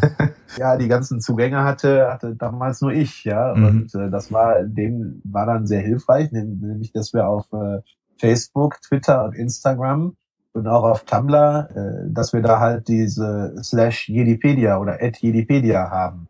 Ja, das hat uns in der Anfangszeit sehr geholfen. Zudem haben wir dann natürlich äh, haben wir mit offenen Karten gespielt, was da gerade bei uns passiert. Ja, wir sind ja wir sind ja jetzt nicht äh, wir sind ja jetzt nicht fies oder so, sondern wir haben einfach wir haben einfach einfach ge- gesagt, hier Leute, hier passiert was mit unserem Wiki, wo wir nicht mit einverstanden sind und äh, so und so ist das sachlich objektiv gelaufen. Und das ist unsere Situation. Wir sind da auf die Fangruppen zugegangen, wir sind äh, auf die auf den OSWFC zugegangen und die haben halt alle gesagt, ja, äh, wir verstehen, was euch da gerade passiert und wir sind noch gerne bereit, euch da zu unterstützen, Mhm. das Ganze als äh, Fanprojekt äh, ohne den Konzern Wiki im Hintergrund weiterzuführen und haben uns da halt viel äh, Vertrauen und auch äh, Unterstützung ähm, gerade auch seitens des OSWFC, weil wir ja dann relativ schnell auch eine Rubrik im Star Wars Magazin bekommen haben, Genau. Ja. wo wir dann halt über Star Wars Themen schreiben konnten, die halt in den offiziellen Artikeln aus Insider, die dann halt aus dem Insider übersetzt wurden äh, oder eben auch von den Redakteuren äh, geschrieben wurden, eben nicht vorkommen konnten. Da hatten wir mal recht viel Freiraum. Das heißt, diese Database-Sache im, im offiziellen Magazin, die ist dann auch erst seit 2011? Genau, ja. Das, Genau. also mir kommt schon viel länger vor eigentlich, aber Aber 2012 war die erste. okay. Aber die, das ist ja auch schon ewig her, muss man legen. ja, das, äh, Ja. ich glaube, ich bin immer noch so, wenn du mich fragst, ich bin mir noch immer nicht ganz im Bilde, dass wir eigentlich schon 2019 haben. Ja. ja. Ja. Okay, aber dann ist es seit, naja, seit sieben Jahren jetzt macht ihr das beim OSWFC. Also die, der Kontakt bestand natürlich schon vorher. Wir kannten uns ja, also wir waren ja 2008 damals auf der ersten Jedi oder auf unserer ersten JediCon. Äh, wenn man, ich habe mir, ich habe mir jetzt ähm, letzten Herbst, bevor wir auf der letzten Norris FrostCon waren, hatte ich mir noch mal so ein paar äh, Fotos von unserem Stand und vor allem auch von uns angeschaut Mhm. und hat dann einfach gedacht, oh, war das peinlich. Ja, also wir haben uns da, was Branding und äh, Auftritt angeht, äh, schon sehr, sehr weiterentwickelt. Aha. Ja, selbst der erste Auftritt auf der Norris ForceCon 2012, äh, Elf. Elf. äh, ach nee, das war auch schon elf, genau. Selbst da hatten wir schon ein ganz anderes Standing als, äh, als noch 2010 auf der zweiten JediCon, auf der wir Mhm. waren. Der Unterschied war dann aber auch schon Jedipedia Net Ja, äh, versus noch die alten Zeiten, ne? Genau, ja. Ja. ja. Ja, und eben, wie gesagt, die Kontakte, die man da schon geknüpft hat mit, äh, mit Magnus von Mission Orange oder, oder Saber Project oder äh, Rebel Legion und äh, John Garrison und so weiter, die sind uns ja alle geblieben und äh, die haben wir auch in der weiteren Zeit natürlich noch viel weiter ausgebaut. Ja. Nochmal ein Thema zurückzuspringen, die, die Artikel im OSWFC, ähm, ist aber so das gleiche Prinzip wie auf der Website dann eigentlich, oder? Also so Nein, was jetzt. tatsächlich nicht. Nicht? Wir haben, wir haben, nein, wir haben versucht, Sachen anders darzustellen. Wir Aha. haben versucht, Sachen zu verknüpfen. Ja. Ja. Also wir haben einmal natürlich so Artikel, die sich in Universe mit bestimmten Sachen verknüpfen, also beschäftigen und verknüpfen. Und wir haben halt auch Sachen gemacht, die eben die In-Universe-Perspektive mit der, mit der realen Welt verknüpfen. Also zum Beispiel hatten wir eine Serie, die über mehrere Magazine erschienen ist, über die Kunst des Krieges hieß das, glaube Mhm. ich. Ja, mit Mhm. verschiedenen Waffen und Kampftechniken und so weiter, ähm, was da eben sehr sehr detailreich da die Verbindung gezogen hat, was man eben in anderen Medien bislang noch nicht lesen konnte. Mhm. Wir sind ja im Wiki quasi an eine gewisse, einen gewissen Stil, eine gewisse Sachlichkeit gebunden, weil wir sagen, eine Enzyklopädie muss so und so erscheinen. Wir haben eine Einleitung, wir gliedern in einer bestimmten Art und Weise, wir schreiben in sachlicher Weise und machen halt Einzelnachweise möglichst einen Artikel, dass man immer weiß, das und das kommt aus der und der Quelle. Das müssen wir halt in dem OSWM nicht machen, sondern wir können zusammentragen, etwas kreativer schreiben und sagen wir, für ein Magazin ist es vielleicht auch etwas ansprechender, Hm. wenn der Fan sagt, irgendwas Exotisches, der, was weiß ich, wir hatten jetzt neulich, hatten wir mal, ähm, ich glaube, so imperiale Doktrin, also sowohl die Waffen oder äh, Sternzerstörerschiffe etc. und vielleicht sowas wie Biowaffen, was das Imperium einsetzt, wo man halt das viel besser verknüpfen kann, Mhm. halt präsentieren kann, wenn man halt nicht, nicht so ganz gebunden ist, sondern sich auch mal einen kleinen Witz erlauben kann. Aber das Prinzip, sagen wir mal, dass es auf irgendwelchen Quellen basiert, die, also ihr erfindet da nicht komplett irgendwelche eigenen Sachen, Nein, sondern es basiert schon. Ganz, ganz im Gegenteil. Hm. Also natürlich, wir haben uns auch der offiziellen Quellen bedient, Ja. klar. Ja, aber wir haben dann natürlich selber die, äh, die Querverweise bezogen. Aha. Ja. Ja, Obwohl ich aber noch sagen muss, also ich, ich hatte ganz, äh, ganz am Anfang äh, diese Rubrik, es gibt ein, ein Comic, du Quinlan Voss? Das ist also ein Jedi-Meister aus den Klonkriegen, der auf Kashyyyk ähm, gejagt wird von seinen Klonkriegern. Und diese Einheit heißt im Comic Bogey Squad. Mhm. Das habe ich so geschrieben. Dann geht das ja quasi ins Approval in die USA, kommt zurück und dann wurde das irgendwie nochmal übersetzt oder angepasst, was auch immer. Jedenfalls in der fertigen Ausgabe hieß das plötzlich Spukeinheit. Damit war der offizielle deutsche Name plötzlich eingeführt und dachte, ja, okay, perfekt, kann man, kann man entsprechend den Artikel anpassen. Ja. Also wir haben, äh, wir haben in der Zeit, äh, wo wir dann eben die Arbeit, die Zusammenarbeit mit dem OSWM intensiviert haben, haben wir natürlich auch äh, mit Verlagen gesprochen, mit Blanvalet, mit Panini und so weiter.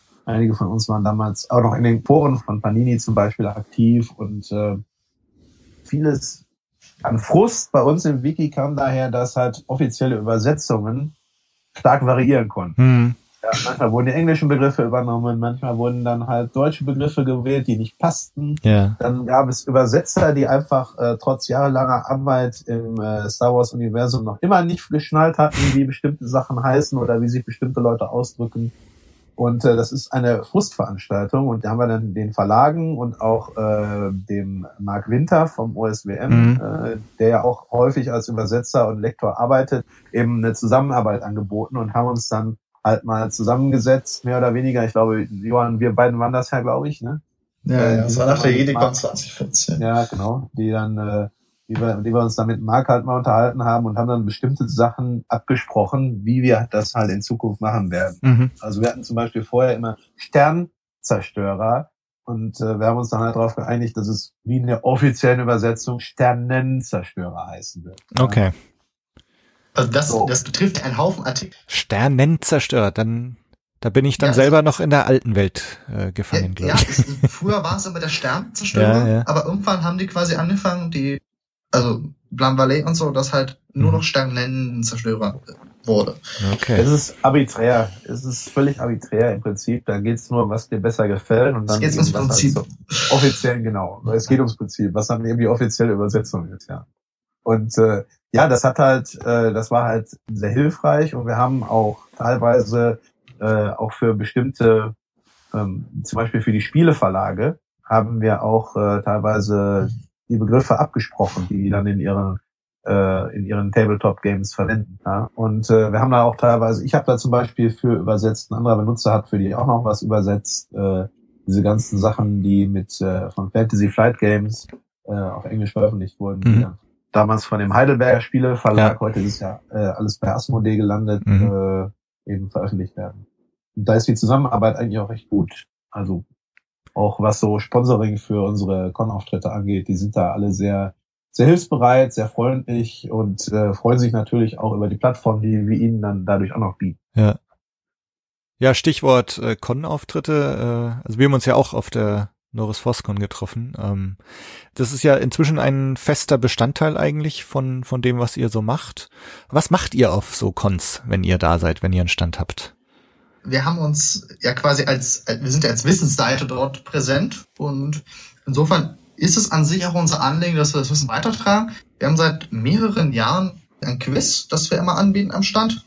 Also wir haben mehrere Tablets, wo halt die, die Gäste sich eine Fragenkategorie auswählen können und entsprechend Star Wars Fragen verschiedene, also zum Teil untergliedert wie ein Schwierigkeitsgrad, zum Teil in die Herkunft, was weiß ich, ein Clone Wars Quiz oder ein Filmquiz. Ähm, das beantworten können, gibt es immer zehn Fragen. Und dann haben wir natürlich bei unseren Sponsoren, Panini, Plan Ballet, Heidelberger Spielverlag, also verschiedene, die wir, wo wir quasi Preise bekommen, die wir für entsprechende Punktzahlen auch vergeben können. Wir haben jetzt in dem, jetzt auf der North Fourscore, so wie jetzt auch auf der FedCon jetzt im Sommer, äh, sind wir auch zusammen mit der Jede-Bibliothek unterwegs, mhm. die dann quasi uns auch beim Quiz unterstützen natürlich. Äh, und äh, mit ihnen zusammen haben wir dann quasi auch aufgestellt so eine, also verschiedene Bücher oder Comics, irgendwas zum Lesen, weil natürlich bei denen ist Literatur natürlich im Vordergrund. Ja. Uns aber natürlich ist es ja auch ein omnipräsentes Thema. Da kommt, da steht sich das Wissen her. Ja. Also wenn man, wenn man euch so gesehen hat, das äh, scheint schon auch eine Menge Spaß gewesen zu sein. Ne? Sind, sind es so auch Highlights in eurem Jedipedia-Dasein, diese Con-Auftritte? Also für, für mich ist es, sind die Con-Auftritte insofern ein richtig schönes Ereignis, wenn man in der Media sitzt und was schreibt. Das findet man selbst interessant. Aber wenn ich irgendeinen Artikel schreibe, wo ich weiß, das ist jetzt kein aktuelles Thema, dann weiß ich, dass die Leute, die das lesen, die ist so verschwindend gering. Äh, effektiv mache ich das ja für mich selbst, weil ich ja. Spaß daran habe, was zu recherchieren und zu schreiben. Ja. Aber auf diesen Cons, wo man, sag mal, sich dann doch die etwas spezielleren Menschen treffen, die mhm. einen sehr intensiven Bezug zu Star Wars haben. Und man wird irgendwie angesprochen auf das Thema und man denkt, da ist wirklich, durch sowas rechtfertigt sich das auch, weil dann hast du die Fans, die auch wirklich das und das mal gelesen haben und da mal eine Frage stellen und die wirklich Spaß dran haben. Du weißt, deine Arbeit wird da wirklich von denen geschätzt. Und das ist es auf jeder Con wieder, auf der Norris Force Con, wie auch auf den anderen schon, weil die Leute kommen und sagen, ach, Wikipedia, ja, ja, ich lese da und da, das und das neulich nachgeschaut, oh, tolle Seite, denke ich, das ist doch richtig top. Ja. Trefft ihr auch äh, Leute, die beitragen, die sich dann zu erkennen geben und In, inwiefern? Wo? Von hatte Michael gemeint, dass ihr 41 nee, ich weiß, weiß gar nicht. 49, 49, 49 Leute, die, die regelmäßig schreiben so, oder wie auch immer. Nee, im, im, Wesentlichen kennen wir uns schon. Ja, ja. Also die, die Leute, die da sind, wir haben jetzt, also sagen wir, es gibt einige, ich auch natürlich, wir haben quasi Wikipedia-T-Shirts, wenn wir dann am Stand stehen. Aber natürlich kommen da auch Leute ran, die dann sagen, ich bin übrigens der und der. Mhm. Also ich weiß, auf der, auf der Celebration Europe äh, 2013 kam mal einer, der, also den kannte ich vor, der war an sich, war der schon fast weg, als ich dazu kam. Aber der wollte an den Stand und hat das Quiz gemacht und hat also im schweren Quiz 10 von 10. Und wenn ich sage schweres Quiz, Aha. heißt das richtig schwer. Es ist unglücklich. Ich weiß nicht, wie der Typ das geschafft hat. Ja. Also, oh. also so, so einen trifft man dann natürlich auch. Ja. Aber im Wesentlichen, da man sich, da man sich kennt, äh, also die, die Neuentdeckung ist da das Risiko ist gesenkt. Ja. Ja, ich habe das, äh, ich glaube, ich habe da auf der Norris Force ich das Einfache gemacht und mit Ach und Krach und glaube ich wahrscheinlich nur mit Hilfe vom Florian von der Jedi-Bibliothek auch durchgekommen. Ja, das ist das, das Problem haben wir natürlich. Ja. Quizze müssen also so sein, dass es, dass, dass wir nicht am Freitagnachmittag keine Preise mehr haben. Ja. Insofern sind wir immer noch dabei, dass wir ein bisschen etwas feiner zu gliedern, auch zu schauen, ob wir, also das haben wir jetzt zum Beispiel gedacht, auf der Norris Force kommen relativ viele Kinder dabei, mhm. dass man ihnen Bilderquest oder Quiz gibt, äh, so Filme oder so Clone Wars oder was auch immer dann gerade aktuell ist. Ähm, plus natürlich für die Erwachsenen, da sehen wir auch, dass die manchmal sich auch gar nicht trauen vielleicht, aber dass wir dort quasi ein bisschen, bisschen feiner ausgestalten, dass jeder an sich gut am Quiz teilnehmen kann und sich jetzt nachher nicht blöd fühlen muss. Ja, ja. Aber auch immer Gummibärchen für die, die dann nicht, so, nicht zu gut abschneiden. Ich hoffe, dass auch welche kriegt, Torbi. Ich glaube, über Gummibärchen habe ich es nicht rausgeschafft. Ja. Okay. ja, aber siehst du, wir haben halt, wir haben halt auch da aufgerüstet und haben halt gesagt, wir wollen nicht, dass die Leute ähm, ohne, ohne irgendwas wieder weggehen. Ja. Deshalb äh, hat jeder, der teilnimmt, eben das Recht, zumindest ein paar Gummibärchen und einen Button zu kriegen und ein paar Aufkleber. Ja, ja.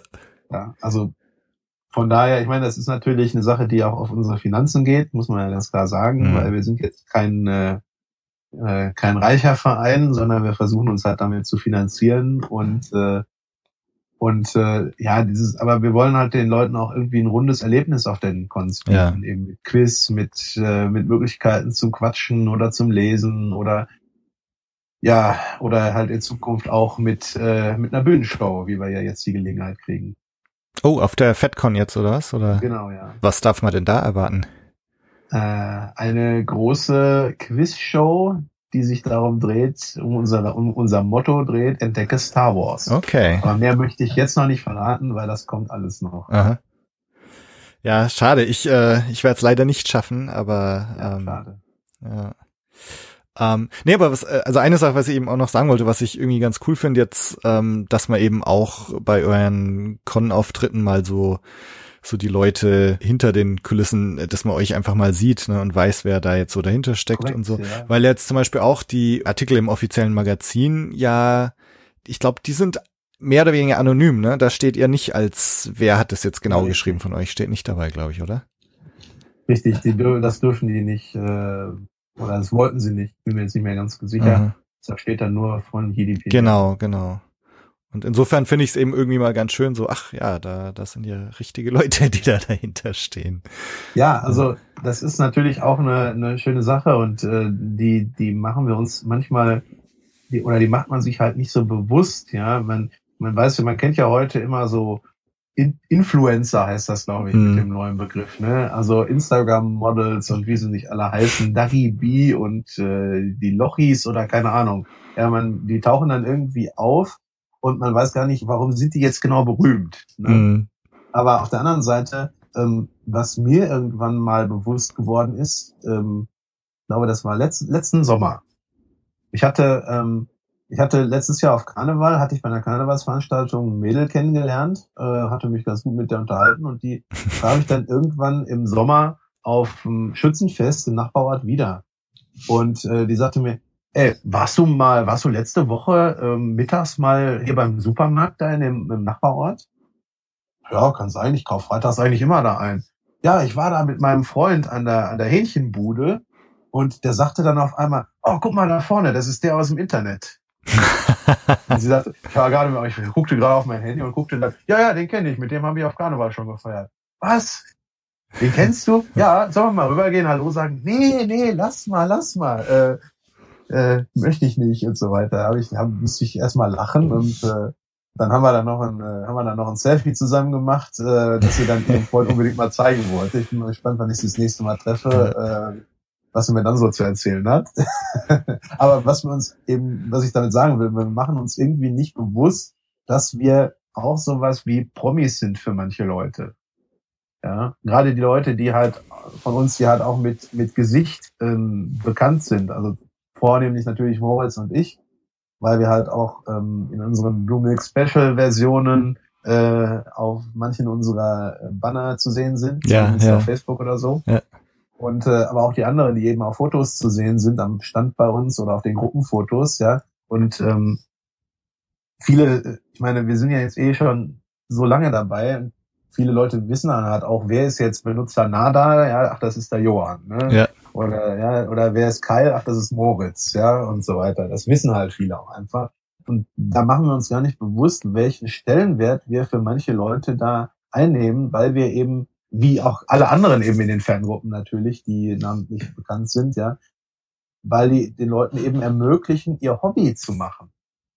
Ja, ja. Wir, ja, wir sind halt als, das dürfen wir auch nicht unterschätzen, den, den Stellenwert. Also ich will jetzt, es soll keine Lobhudelei sein, aber es ist halt, man macht sich das halt einfach nie bewusst so wirklich, dass wir eben durch diese, durch diese Datenbank, die wir haben, ähm, die Ressource für viele Online-Rollenspiele, für Kostümgruppen, für Rüstungsbauer und so weiter sind, die halt einfach Sachen bei uns nachschauen können, weil sie eine Anlaufstelle haben, äh, zu sehen, ähm, wie war das denn jetzt nochmal in dieser einen Geschichte? Ja, welcher, welchen Plot kann ich jetzt in meinem RPG spielen? Oder welche Bücher gibt es? Ja, Ja. letztens hat mich noch ein Freund gefragt, ey, kannst du mir mal, kannst du mir mal irgendwie so eine Liste von der, von den Romanen geben, die es so gibt? Da habe ich gesagt, ja, geh doch auf unsere Seite. Meinte, ach ja, hätte ich auch selber drauf kommen können. Ne?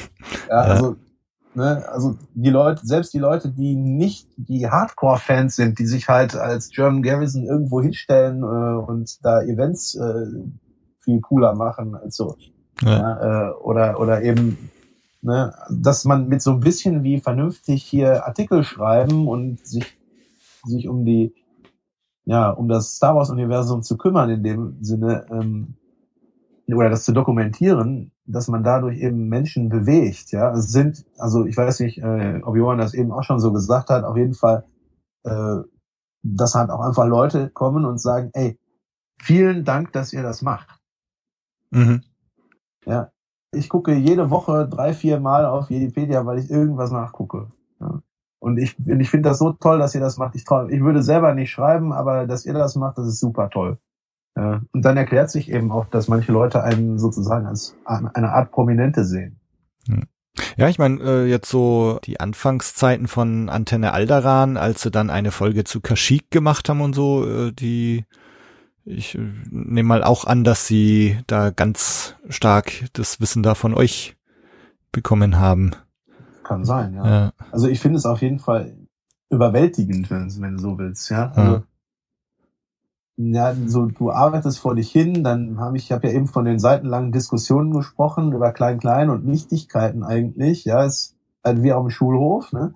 auf der anderen Seite ist das aber, ist das aber das, was so passiert, was eben die Mehrheit der Leute nicht mitkriegt und die sehen einfach nur das, das was am Endeffekt eben hinten rauskommt, ja. beziehungsweise äh, in den Artikeln steht und äh, für die ist das halt super und für uns ist das so ja, das Alltägliche halt. Ja, ja. So ähnlich wie bei wie, wenn die Schauspieler auch sagen, ja, ich bin doch nur so ein, ich bin doch nur ein Mann oder eine Frau, die, äh, die das Glück hat, Rollen spielen zu dürfen, ja. Und wir spielen ja auch im Prinzip eine Rolle. Mhm. Und ich meine, ich kenne das als Lehrer natürlich auch, wenn man äh, irgendwo auf der Straße einem Schüler begegnet, die, die grinsen dann immer so bescheuert. ne? Ja. ja, oder auch, oder wenn man, weiß nicht, auf dem Schützenfest, ja, äh, oder irgendwie anderen, irgendein Fest, man sieht Schüler und die kommen dann an und dann, äh, äh, äh, oh, mit ihnen wollte ich auch schon immer mal gerne ein Bier trinken. Ja? ja. ja, also man, man bewegt irgendwas im Leben der Leute und man hilft ihnen irgendwo bei. Ja, sei es jetzt hier hobbymäßig mit Star Wars, ihr eigenes Hobby auszuführen oder eben als Lehrer denen helfen, ihre, ihre berufliche Karriere in Gang zu kriegen. Ja.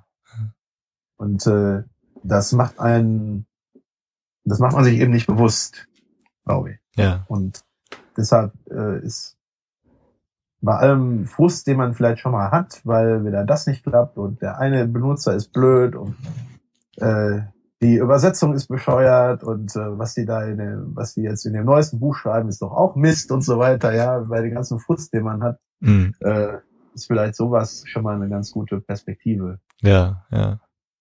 So, jetzt bin ich aber fertig mit meinem Wort zum Sonntag. äh, so ganz lasse ich euch aber noch nicht gehen. Ähm, was ihr vorhin schon angedeutet hat, wo wir auch gesagt haben, oh ja, da müssen wir noch drüber reden. Ähm, also natürlich so ein, ein großer Einschnitt im Star Wars äh, Fan-Dasein war halt äh, der Verkauf an Disney. Ihr habt es jetzt auch schon öfters erwähnt. Ähm, wie, wie hat sich das bei euch dann damals ausgewirkt? Also hier weiß ich zufällig, dass Michael und ich relativ einer Meinung sind. Also wir beide sind nicht der Fan davon.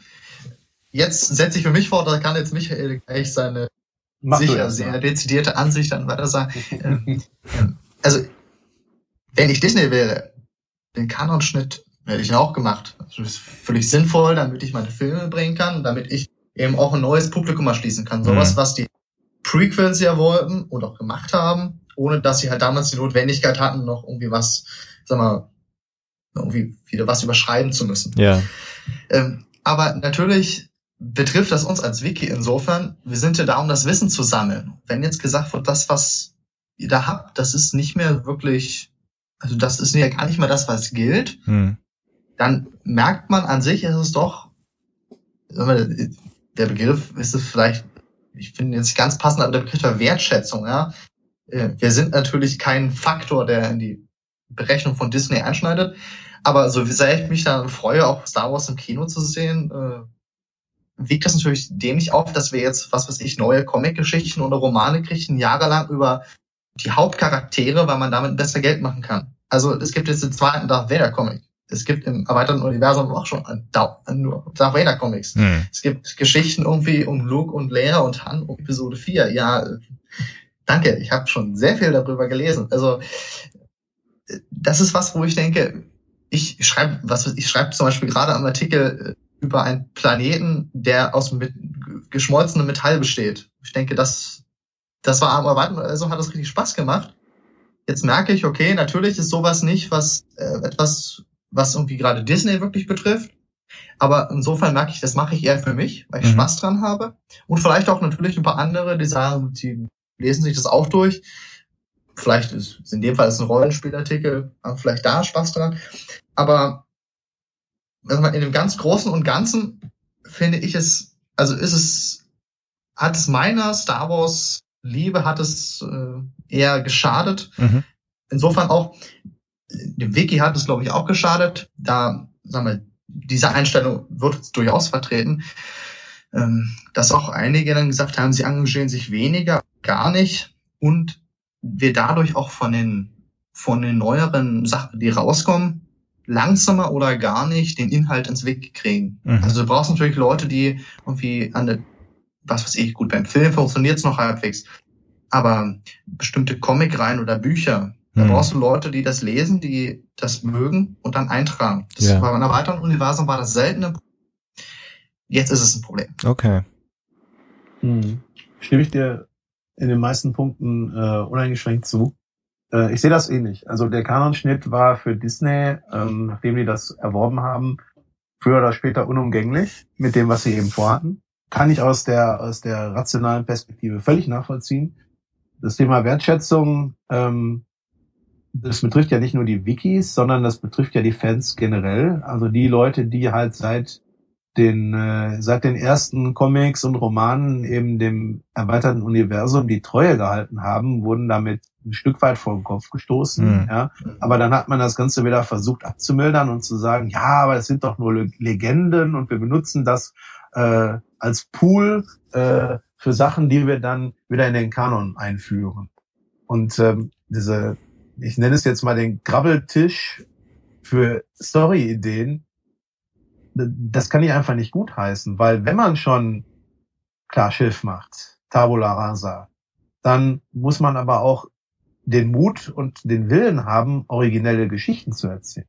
Und das habe ich bisher äh, vom massentauglichen Star Wars noch nicht gesehen. Also die Filme oder die äh, oder äh, die TV-Serien, die halt der Großteil der Leute gesehen hat. Ja, ist im Prinzip genau das, was Johann gerade auch schon beschrieben hat. Ähm, es werden wieder Geschichten über Luke, Leia und Han gemacht. Ja, das gibt es schon seit, wie lange gibt's jetzt Star Wars? Seit 77? Mhm. Ja, mhm. kannst du dir mal überlegen, ja, wie viel Han, Luke und Leia Geschichten in der Zeit schon rausgekommen sind. Ja, natürlich, mit Blick auf jüngere oder neue Fans ist das sicherlich interessant, aber es ist halt einfach nicht originell. Ja, und dann, und dann gerade in den Filmen, ja, ich spreche jetzt einfach mal ein bisschen ketzerisch, ja, äh, dass Episode 7 eine Neuauflage von Episode 4 mit Anleihen aus Das Imperium schlägt zurück sind, ähm, das lässt sich ja wohl nicht bestreiten. Ja, und das ist einfach, ja, ja, wie im Englischen heißt es immer play it safe, ja, und das war es einfach. Und dann kommt dann mit Episode 8 ein Regisseur da rein, der mit dem, was der J.J. Abrams, ob man ihn jetzt mag oder nicht, ist ja völlig egal, aber mit dem, was er in Episode 7 angefangen hat, überhaupt nicht einverstanden war und dann seine eigene Geschichte da reinbringt und dann alles so edgy badge. Ja, das, was letztes Mal erzählt wurde, war alles nur, ja, hohle Phrasen und so weiter. Aber äh, wenn, wenn sich dann so ein Film wie Rogue One halt viel mehr wie Star Wars anfühlt, als jetzt so ein Film wie, also die Hauptepisoden, das gibt einem schon zu denken. Ja? Und ähm, äh, um nochmal äh, um noch mal den Bogen wieder zu schlagen ja. zu Wiki, das hat Johann auch gut beschrieben, dass eben viele Leute dadurch, äh, weiß nicht, ob es unbedingt Wertschätzung ist, aber warum soll ich mich jetzt noch für was engagieren, wo ich nicht mehr hundertprozentig hinterstehe? Vorher gab es nur den einen Kanon. Also, ja. der einfacher halber sagen wir mal, den einen Kanon, ja, wo halt dann, wo es dann halt Redcons gab oder sowas. oder wo halt Geschichten sagen, ja, hm, die sind äh, schwammig. Aber heute gibt es halt ganz klar getrennt. Das, was vorher war und das, was nachher Mhm. war. Und wenn ich mich mit dem, was nachher eben kam, nicht mehr identifizieren kann, warum soll ich dann da noch meine Freizeit drauf verwenden? Ich könnte mir auch vorstellen, ne, also nachdem ihr zu dem Zeitpunkt natürlich äh, teilweise seit Jahren da Zeit in Artikel gesteckt habt und so und wenn man dann eigentlich ansehen muss, wie diese Artikel alle irgendwie hinfällig werden, äh, das muss schon sehr frustrierend sein, kann ich mir hinfällig vorstellen. ist ja jetzt auch wieder falsch, aber wie gesagt, mir fehlt einfach, mir fehlt einfach die Originalität des neuen erweiterten Universums, wenn man es so nennen will. Me meint ihr, dass das Star Wars da auch wieder hinkommen könnte? Natürlich. Also ja, habe ich, also ich zum Beispiel, ich habe äh, jetzt kürzlich bestellt, liegt gerade neben mir auf dem Schreibtisch, ähm, Dr. Afra, das ist äh, nächsten englischen Band. Ähm, das ist ja quasi für mich die erste Geschichte, wo ich denke, da hat das der neue Kanon mal wirklich was, wirklich was Neues gebracht, was Interessantes. Mhm. Afra halt als Charakter in der ersten Vader-Comic-Reihe eingeführt, als, sag mal, etwas zwielichtige Archäologin, aber also sympathischer Charakter, wenn man so will Hm. auch jetzt mit einer eigenen Comic-Reihe, wo ich sage, das ist ein Charakter, da kann man eben auch was dazu erzählen. Natürlich ist es auch es ist verständlich, dass Disney damit beginnt zu sagen, wir nehmen erstmal die Charaktere, die ihr kennt, und bauen zu denen was auf, weil natürlich du die Leser haben willst und nicht unbedingt unsere Art von äh, Wissensdurst da irgendwie bedienen musst. Aber es ist sicher wird es dazu kommen, aber bis dahin ist es natürlich, also ist der Schaden bei uns angerichtet. Und auch egal, was natürlich für das Star Wars-Universum gut rauskommt, für die Leute in der Wikipedia, die ja schon was aufgebaut haben, ist es natürlich ein, ein Ärgernis, dass sie halt eben quasi jetzt, wir, wir schreiben ja quasi auf dem Abstellgleis. Wir schreiben doch dazu, wir haben, weil wir Spaß dran haben und weil wir wissen, dass es auch Leute gibt, die das immer noch lesen und auch Spaß dran haben, dass sie das lesen können. Aber wir sind eben auch gerade bei den Sachen aus dem Kanon, sind wir nicht mehr mit dem gleichen Enthusiasmus dabei, wenn ich das. Hm, hm. Ich, also ich muss allerdings sagen, so eure Lösung, ihr habt ja jetzt dieses Tab-System, ne, wo dann Canon, Legends, Behind the Scenes über den Artikeln ist und du kannst dann quasi auch vergleichen, ne, was ist jetzt gerade Canon und was ist äh, Legends. Äh, also ich finde es einen recht guten, ja, ich weiß nicht, ob man es Kompromiss nennen soll, aber eine, eine gute Regelung, wie ihr das jetzt macht. Wir auch. Ja, äh, gut. Das ist, also die, zum Beispiel die Wikipedia, die machen quasi eigene Artikel. da- Ich weiß nicht, ob die das dann mit dem Layout nicht wirklich hinkriegen, aber die haben quasi dann einen eigenen Artikel für, äh, was weiß ich, Luke Skywalker im Kanon Mhm. und einen eigenen Artikel für Luke Skywalker im erweiterten Universum. Mhm.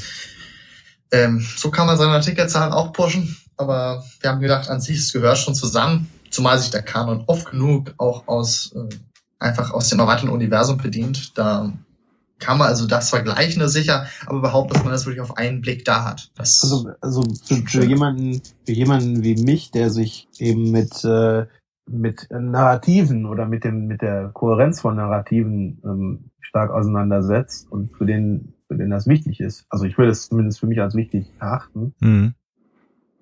Ich verstehe, dass Fans sich freuen, Thrawn zu sehen. In Rebels zum Beispiel. Mhm.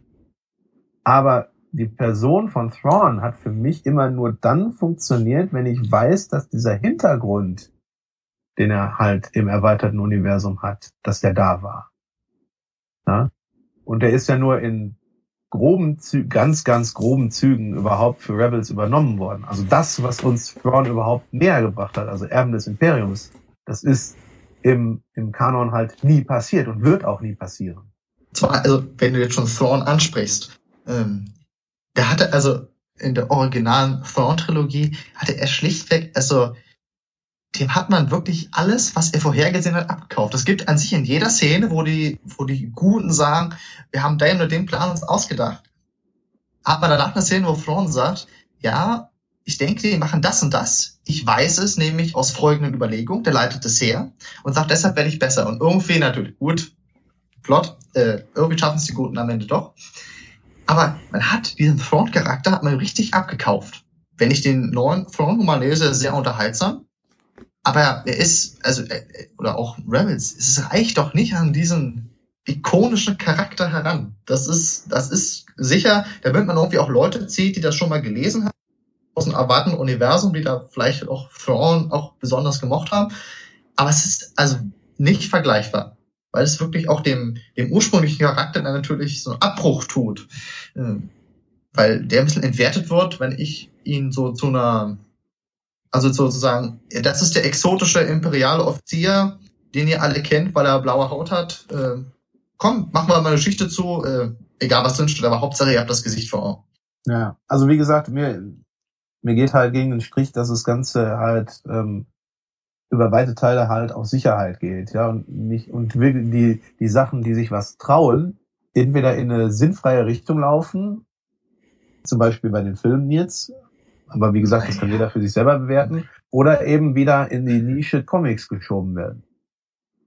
Ja, wo eben, wo eben dann tatsächlich der Raum für diese, für Dr. Afra und solche Geschichten eben da ist. Ja, und einfach der, das Mainstream Star Wars eben einfach wieder sich um die großen drei und bekannte Größen wie Todesstern, Darth Vader, äh, Tarkin und solche Han Solo. Äh, ja, Han Solo. Aber explizit hervorgehoben. Ja, genau, ja, klar. Äh, um solche Sachen eben dreht. Ne?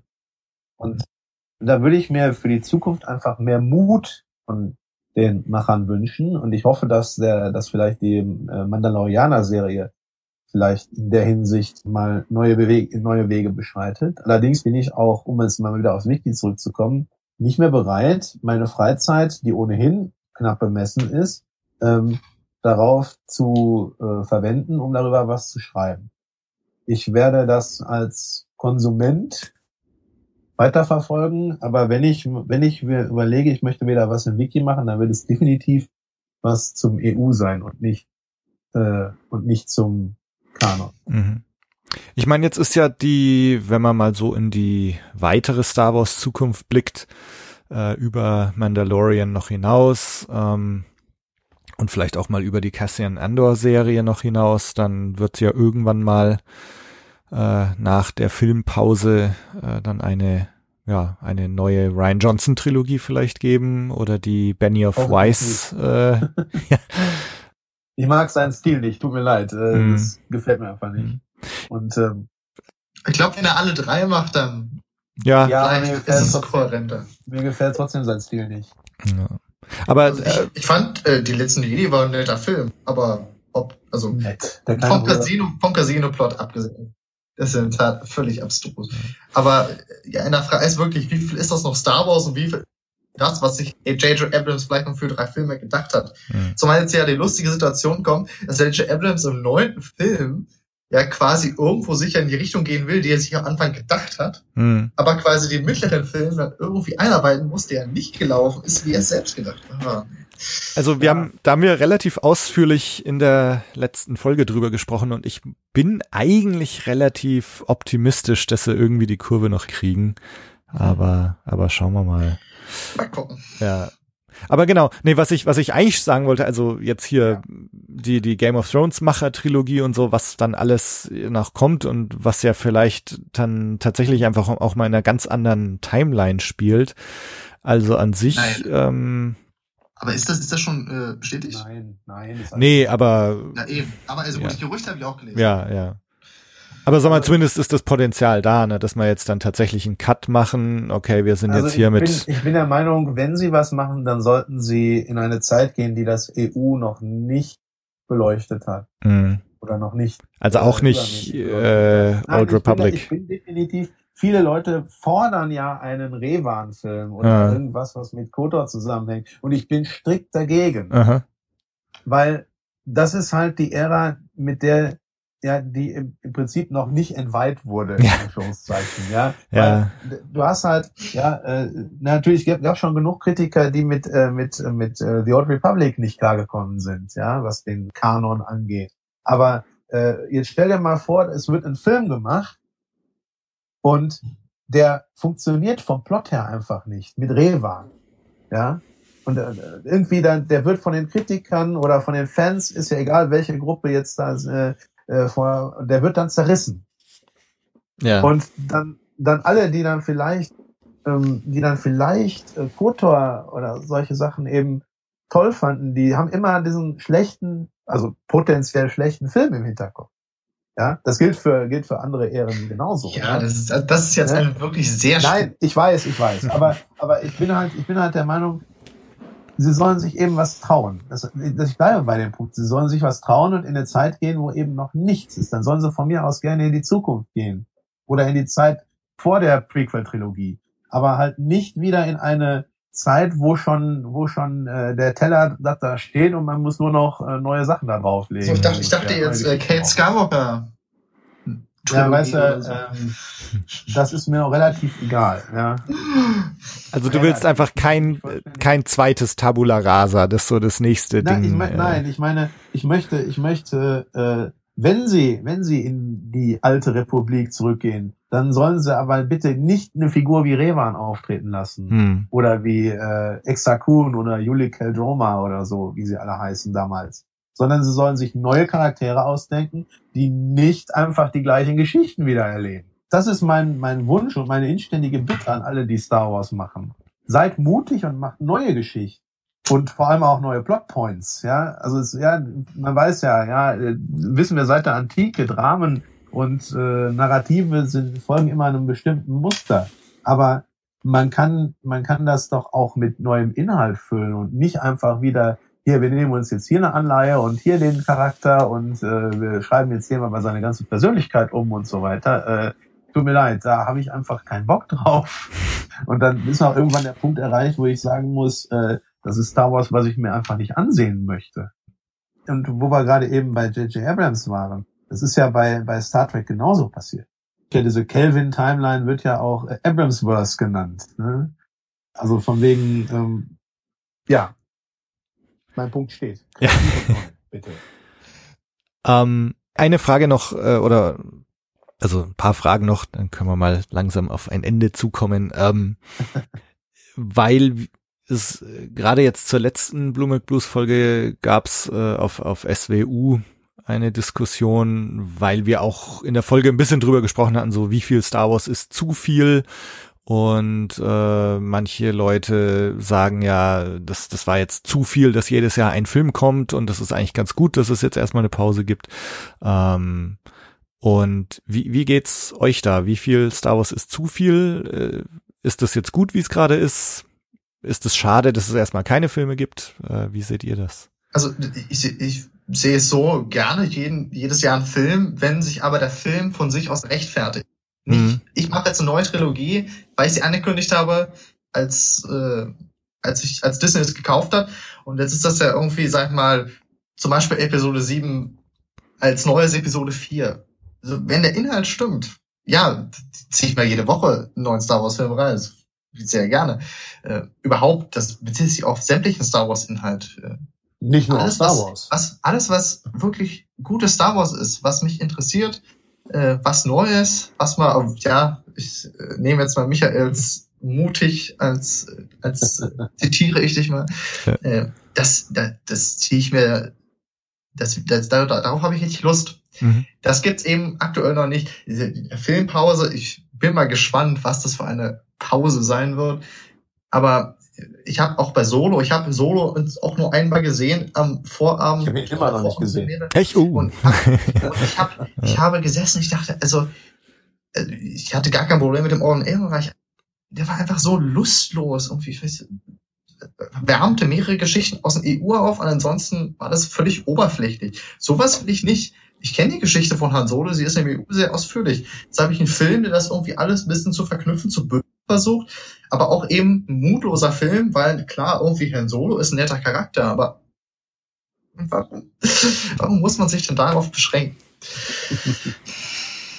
Ja, ich bin, ich bin da auch bei dir. Äh, wenn der Film gut ist und ähm, mich gut unterhält, dann bin ich gerne bereit, mir jedes Jahr einen Film von Star Wars anzuschauen. Ich meine, bei Marvel hat's ja jetzt auch die letzten äh, elf Jahre funktioniert, jedes Jahr ein bis zwei Filme zu schauen.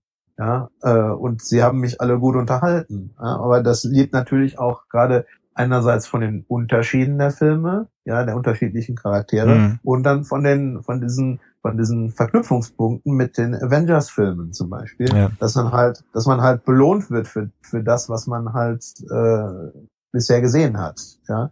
Und das ist nicht nur, das ist nicht nur beim Marvel so, das ist auch bei Star Trek so, das ist auch bei Herr der Ringe so. Ähm, wenn das halt, äh, wenn es Filme sind, die mich unterhalten und die, äh, wo ich hinterher rausgehe mit einem guten Gefühl und sage, ja, der Film war jetzt nicht vielleicht nicht perfekt, ja, das ist schon ein perfekter Film, aber ich bin gut unterhalten und ähm, die Sachen, die vielleicht nicht so toll waren oder mir nicht gefallen haben, die haben aber mein Gesamtbild nicht gestört. Ja, wie ich eben schon sagte, bei Episode 8 bin ich aus dem Kino gegangen und habe gesagt, oh mein Gott, was war das? Ja. Ich kenne andere Leute, die gehen aus fast jedem Film so raus. Aber, äh, ja, äh, ja. so bin ich eben nicht, ja. Ja. Und, äh, das ist für mich dann schon sehr einschneidend. Ja. Bin ich, erstens bin ich nicht böse über die Pause, die jetzt wahrscheinlich erstmal stattfinden wird. Ähm, wenn sie die nutzen, um um eine vernünftige Idee zu entwickeln, worum es in ihrem Star Wars eigentlich gehen soll und nicht das alte Star Wars, sei es jetzt äh, das filmische, das Serien oder das erweiterte Universum, ähm, nochmal lauwarm aufzuwärmen. Ja? Äh, einfach, wie gesagt, mein Punkt bleibt einfach mutig neue Wege gehen. Ja, ja. Und äh, das, das betrifft ja, äh, das betrifft halt jedes Franchise, egal ob Star Wars, Star Trek oder was anderes ist. Ja, traut euch was und macht es unterhaltsam, äh, stoßt die Fans nicht vor den Kopf, die euch seit Jahren oder Jahrzehnten folgen und äh, macht es aber auch so erkennbar, dass die Leute immer noch sagen, das ist Star Wars oder das ist Star Trek und äh, das möchte ich mir gerne ansehen. Ja. Ja. ja. Obwohl ich auch da immer wieder denke, so sehr, so schön die Star Wars Filme auch sind, mich persönlich als jemand, der dann halt richtig, richtig eingestiegen ist, ich weiß was ich, eine dreistellige Anzahl von Büchern gelesen hat, ähm, ich habe eben auch mehr Spaß, wenn ich irgendwelche exotischen Sachen aus der EU finde. Also ich habe zum Beispiel einen Artikel auf dem Plan, da geht es darum, dass irgendeine Spezies, die aussehen wie irgendwie Walrosse, eine so eine Sonne anbietet, die eigentlich eine imperiale Waffe ist. Ich mu muss mich nochmal genau eingehen. Aber halt so eine einzig eine richtig lustige Idee, wo man auch einfach, wo man das, wo man das liest, äh, sind übrigens die Sedrianer, also wenn er Ja, ja, ja. aber äh, wo man das liest, denkt, das ist doch was richtig Kreatives. Klar, das ist, kann, konnte, sich, konnte man sich mehr erlauben, weil es nicht im Kino laufen muss. Aber an sowas habe ich dann zwar schon mehr Spaß als an Episode 7. Ja, oder meine telepathischen Regenwürmer. Ja, die I. Ja. I, die waren super. Da, das habe ich in einem Rollenspielmagazin gefunden und war sofort völlig geflasht davon. Es war einfach so verschroben und äh, lustig und äh, Und da, da, äh, da muss ich auch sagen, es gibt einen Artikel, also ein Artikel an sich ist es, glaube ich, eine Novelle, ähm, nennt sich Supernatural Encounters, kürzlich oh, veröffentlicht ja. wurde. An sich gedacht damals für den Hyperspace, auf was kommt, kostenpflichtigen Teil von Star Wars Ja, kommen, aber ja. der dann doch nicht erschienen ist, als das Ding zumachte, wo sich der Autor also eine Geschichte spinnt, so zur Entstehung des Universums. Als Ausgangspunkt nimmt er so vier Gottheiten, die es mal in der, in der Geschichte gab, so einen fünfseitigen Comic, und bindet das also quasi mit, also ein Haufen Spezies und deren, die sich entwickelt haben, oder wie könnte das Genau. zusammenpassen? Wie kann quasi die wirklich die Star Wars Geschichte, wie kann man sie zusammenpacken? Und der schafft das. Boah, ich habe das gelesen und ich dachte, das ist was. Da geht mein Herz wirklich auf. Da habe ich richtig, richtig Spaß gehabt. Also so, so mit Star Wars Literatur selten so viel, wo ich dachte, das, das, das ist wirklich Star Wars, was, was mich 100% trifft. Kosmo, kosmogonische Überlegungen ähm, im Star Wars Universum sind sowieso sehr interessant. Äh, wie spielt die Macht da rein? Wie spielen diese Wesen da rein? Äh, wir haben ja dann durch den äh, durch The Clone Wars haben wir dann ja zumindest im EU ja auch noch Mortis bekommen. Äh, ob man das jetzt gut findet oder nicht, lassen wir mal dahingestellt. Aber ja, solche Sachen aber dann vernünftig zu verknüpfen oder auch diese ganzen äh, diese ganzen Orden, ja, was man was es früher schon gab, Barando, Yalshay und äh, ja, wie sie nicht alle heißen, äh, die äh, Magier von Tund und so weiter. Äh, also äh, das ist alles super interessant äh, und das sind gerade halt viele Sachen, die aus den, ähm, die aus älteren Comics sind, die kaum noch Leute kennen, oder halt aus Rollenspielbüchern sind, äh, die auch nicht äh, so Mhm. viele Leute kennen. Und da sind Schätze drin, die das Universum so unglaublich reichhaltig machen. Ja, wenn man sich einfach nur überlegt, ja, ähm, viele Leute haben gesagt, ja, aber mir gefällt das nicht in dem, im Star Wars und mir gefällt das nicht im Star Wars Universum und äh, die Geschichte gehört nicht zu meinem Headcanon. Äh, und das ist für mich immer so eine Überlegung gewesen, die, die finde ich so finde ich so schwierig. Ja, ich meine, in der realen Weltgeschichte können wir uns ja auch nicht aussuchen. Auch ja, das, ja. das ist aber, war eine tolle Sache, die gefällt mir, ja. Oder die Sache, die war nicht so toll, die streichen wir jetzt einfach. Ne? Und das fand ich an Star Wars immer so so ansprechend, dass eben selbst diese Sachen, die halt, wo man halt sagen muss, das ist schlecht geschrieben, schlecht erzählt, die Idee war völlig bescheuert, ja, die gehören aber dazu. Ja, das war halt, das war halt der Punkt, der Star Wars für mich halt so attraktiv gemacht hat, zu sagen, ja, auch die Sachen, die nicht, nicht gut waren, die gehören halt dazu und die werden irgendwie eingebunden. Und äh, wir sprechen vielleicht nicht mehr so häufig drüber, aber wir, wir schmeißen sie nicht weg. Wenn wir jetzt gerade schon von Kanon und, und Rollenspiel, Magazin und diversen Quellen reden, ähm, aber ihr habt ja auch so Qualitätsstandards, interne Regeln, ne, wo ihr sagt, das zählt als Quelle und das zählt nicht als Quelle. Das, das sagen gar nicht wir, das sagt also früher mhm. Lucasfilm halt. Wir sagen, ist das eine offizielle Veröffentlichung? Damals mussten wir, gut, Kanon einordnen gab es damals noch, aber inzwischen, was kommt wirklich offiziell raus und was können wir da nutzen? Genau. Bei den das, Sachen. Das, das suchen wir uns okay. nicht selber aus. Manchmal haben wir erst Probleme. Es gibt so, wenn wir auf Star Wars kommen, gibt es manchmal so Beiträge, wo unklar ist, wie, wie sind die einzuordnen. Bei sowas muss ja. man halt vorsichtig sein. Aber an sich, wir müssen eher ja. sagen, wie setzen wir es bei uns im Wiki um? Okay. Das ist das, wo wir unsere Standards aufrechterhalten. Genau. Also wir haben ja, wir haben ja unser Tab-System seit dem, seit dem äh, Kanon-Schnitt haben wir ja dieses Tab-System mit Kanon, Legends und hinter den Kulissen. Ja, bei Kanon sind halt nur Sachen, die dem offiziellen neuen Kanon unter mhm. Disney angehören drin. Bei Legends, da, ähm, da gehört halt alles zu, was vorher gekommen ist. Ja. Und ähm, da muss man halt, wie Johann gerade schon sagte, da muss man halt je nach Quelle gucken, ist das jetzt eine hinter den Kulissen Geschichte, also eine Sache, die geschnitten wurde mhm. und nicht passiert ist, oder ist das woanders noch erwähnt worden und dadurch wieder ja. kanonisiert worden? Aber das heißt jetzt. Ja, das ist ja ein Gedanke, der, ja. der nicht fremd ist, auch aus anderen. Aber jetzt eure Regenwürmer und Walrösser und so, das ist dann alles in die offiziellen.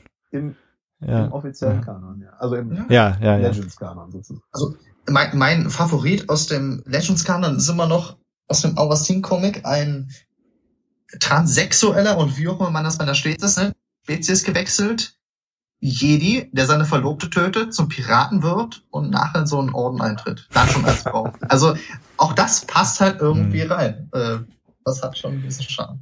Wir sehen, Star Wars war damals schon progressiv. Ja, Ray ist kein extrem fortschrittlicher Charakter. Und äh, zwei, zweites Stichwort ja. Head-Kanon.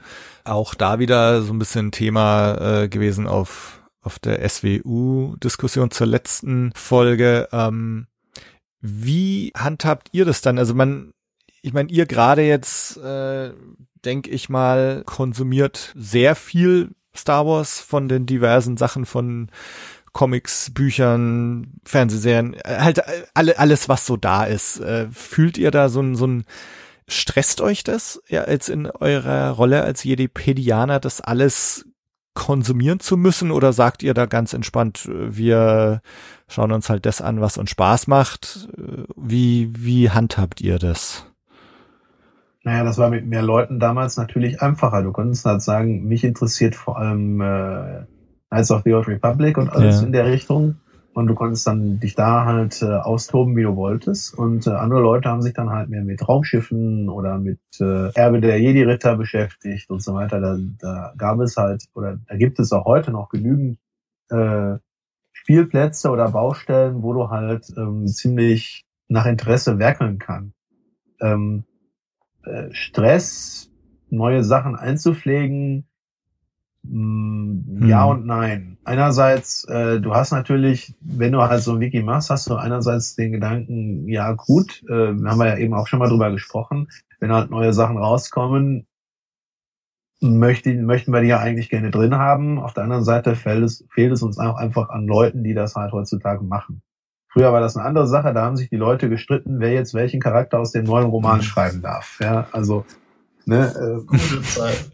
ja, gute Zeiten, ja. Also es, es hat sich, hat sich schon verändert und ähm, ich denke mal, die, äh, die Überlegung, die man da halt gerade treffen muss, wie Johann eben ja auch schon mal angedeutet hat, dass man halt Sachen, die halt wirklich die Masse an Leuten interessiert und was auch viele Klicks bringt und wo Leute dann halt auch äh, im Zweifelsfall frustriert wieder abziehen, wenn sie es nicht finden, das sind halt die Filme und äh, so äh, und so Eventserien wie halt der Mandalorianer oder die Mandalorianer-Geschichte da, äh, die halt, die wir, wo wir uns halt dann schauen müssen, wo wir dann halt schauen müssen, dass wir die dann relativ hm. schnell, zumindest in groben Zügen, äh, ins Wiki bekommen. Wenn jetzt der neue wöchentliche Comic rauskommt, meine Güte, da kriegt, glaube ich, kein Hahn nach, äh, um es mal etwas hm. so auszudrücken. Ja, also da wird jetzt nicht jemand kommen und sofort einfordern, warum habt ihr nicht die neue äh, Zusammenfassung von dem Comic sofort drin?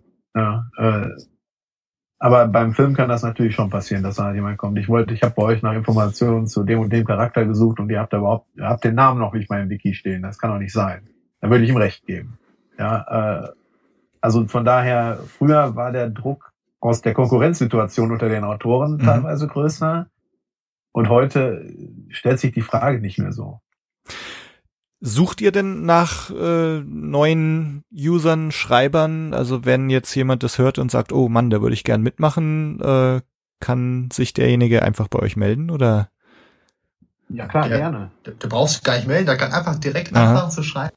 Also das, das Problem ist, man kann ja effektiv nach solchen Leuten nicht suchen, wenn sie beteiligen möchten, gern bekommen.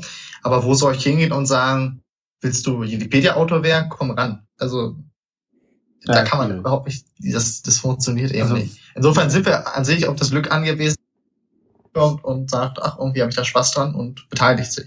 Wenn du jetzt so einen kleinen Werbeblock möchtest, also wir können ja, bei Vereinen heißt es ja immer, was bietet ihr mir, ne? Äh, und äh, also wenn wir, wenn wir jetzt auch auf diesen Vereins, äh, auf diese Vereinssache nochmal gehen, wir haben ja, als wir damals unsere Satzung schreiben mussten, wir mussten ja auch einen Vereinszweck ja. finden. Der gehört ja immer zum Paragraph 1 der Satzung. Und ähm, äh, das, was man bei uns eben äh, auf jeden Fall bekommt, ist eine äh, ist die Gelegenheit, seine eigenen Schreibkenntnisse und äh, den Umgang mit Literatur und Quellen zu üben und in einem Hobbyrahmen eben mhm. auszubauen. Und das wollen wir halt auch als, als, als der Verein, der dahinter steht, wollen wir das eben fördern. Ja? Den Leuten einen, einen Platz geben, einen Spielplatz, nenne ich es jetzt mal zu geben, wo man sich literarisch austoben kann. Wir möchten äh, auf jeden Fall den Leuten die Angst nehmen, äh, wenn die in das Wiki kommen, zu sehen, erstens, wir haben schon über 40.000 Artikel, das heißt nicht, wir, ich kann nichts mehr schreiben. Das ist halt mhm. erstens. Zweitens, wo gehobelt wird, fallen Späne. Also wer sich nicht traut, sofort Artikel zu schreiben, der kann gerne äh, seine, mit seinen Rechtschreibkenntnissen glänzen und unsere Tippfehler beseitigen oder halt oder halt auch. Der ist halt, aber nicht viel Geld, das möchten wir. Ich weiß, ja, aber, aber, oder eben, wenn er halt jede Woche Rebels oder was auch immer für eine Serie läuft, guckt und dann eben ein, zwei Sachen zu einer Episode schreibt, warum mhm. denn nicht? Ja. Es hilft jeder, jeder Buchstabe, der im, im besten Wissen und Gewissen äh, in unser Wiki reingetippt wird, hilft.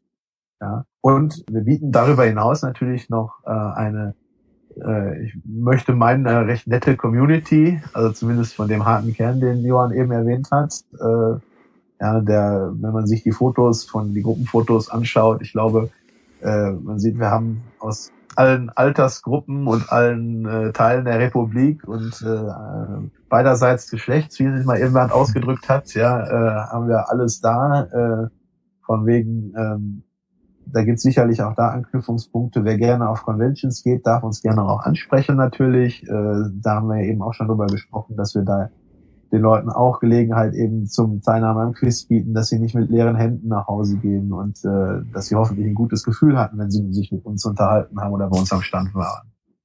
Und äh, dass wir einfach versuchen, den Spaß an Star Wars äh, im Speziellen und an den Unterhaltungsfranchise generell und natürlich auch der Zusammenarbeit unter den Fangruppen ähm, ja auch in Zukunft treu zu bleiben und Raum zu geben und eine Plattform zu bieten. Wobei ich äh, noch hinzufügen äh, will, Michael, du hattest ja angesprochen, wir haben ja einen Verein, die, die, was ist das, Jugendförderung oder wie auch immer man das jetzt bezeichnet. Äh, also ich bin ja, wann bin ich dazu gekommen?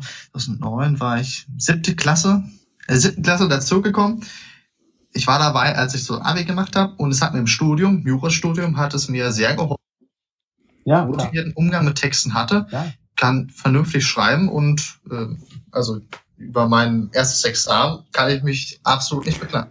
Ja, also ich muss auch sagen, dass mir das, ähm, ich meine, ich war immer schon relativ gut in Rechtschreibung. Meine Eltern sagen immer, nachdem ich Latein in der Schule bekommen hatte.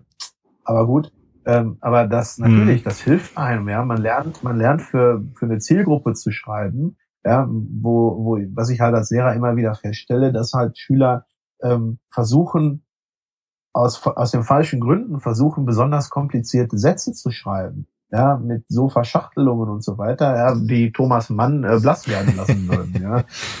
Auf jeden Fall, ähm, auf jeden Fall, ich sage den Schülern immer, Leute, wenn ihr, wenn ihr, wenn ihr Texte schreibt, dann versucht so zu schreiben, dass die jemand, egal von welcher Schule er kommt, äh, auch verstehen Hm. kann. Ja, oder von welchem Bildungsstand er kommt, verstehen kann. Das heißt also, mehr als ein Nebensatz ist meistens nicht so sinnvoll. Ja, äh, und das lernt man eben im Wiki, weil du halt äh, eine relativ, weil du halt eine sachliche Sprache brauchst und weil du halt eine Sprache brauchst, die möglichst alle Leute auch verstehen können. Ja, weil so ein Wiki, so ein Lexikon, das richtet sich eben an alle. Das Wiki bietet eben mit, auch natürlich, wir haben bestimmte Richtlinien und Vorschriften, aber da wird man trotzdem immer, ich glaube immer in einem relativ netten Ton darauf hingewiesen, wenn man was falsch gemacht hat äh, und was man dann verändern kann.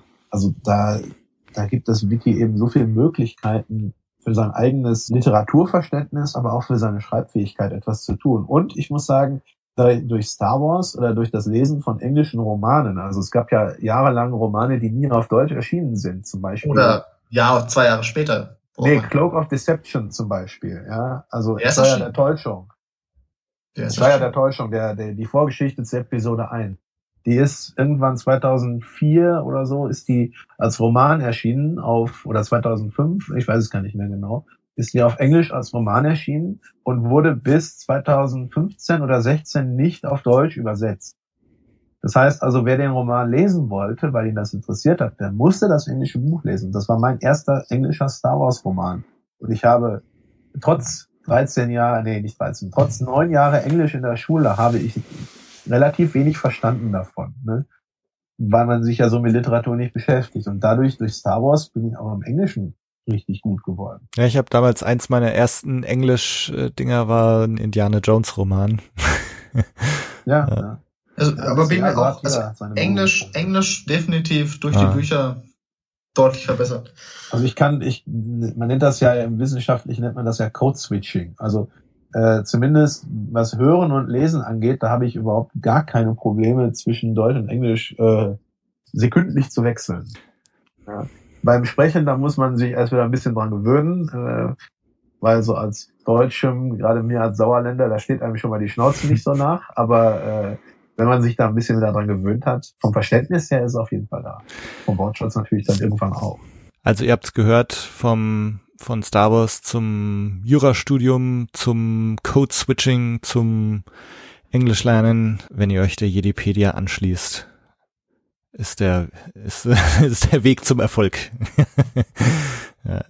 Das äh, ist jetzt eine Kausalität, die ich nicht unterstützen würde, aber es, Ja. aber es äh, gibt sicherlich die Möglichkeit dazu, äh, was zu lernen. Ja. Letzte Frage an euch aus aktuellem Anlass. Ähm, gibt es ein Meer auf Endor? Mehr auf Endor. Er meint den Trailer. äh, warum nicht? Ach so, ach so, ja, stimmt, stimmt. Warum nicht? Ich meine, wir haben, wir haben äh, so viel von dem Planeten ja noch gar nicht gesehen. Oder was Mhm. heißt von dem Mond noch gar nicht gesehen, als dass wir jetzt sagen könnten, da gibt es ein Meer oder da gibt es kein Meer.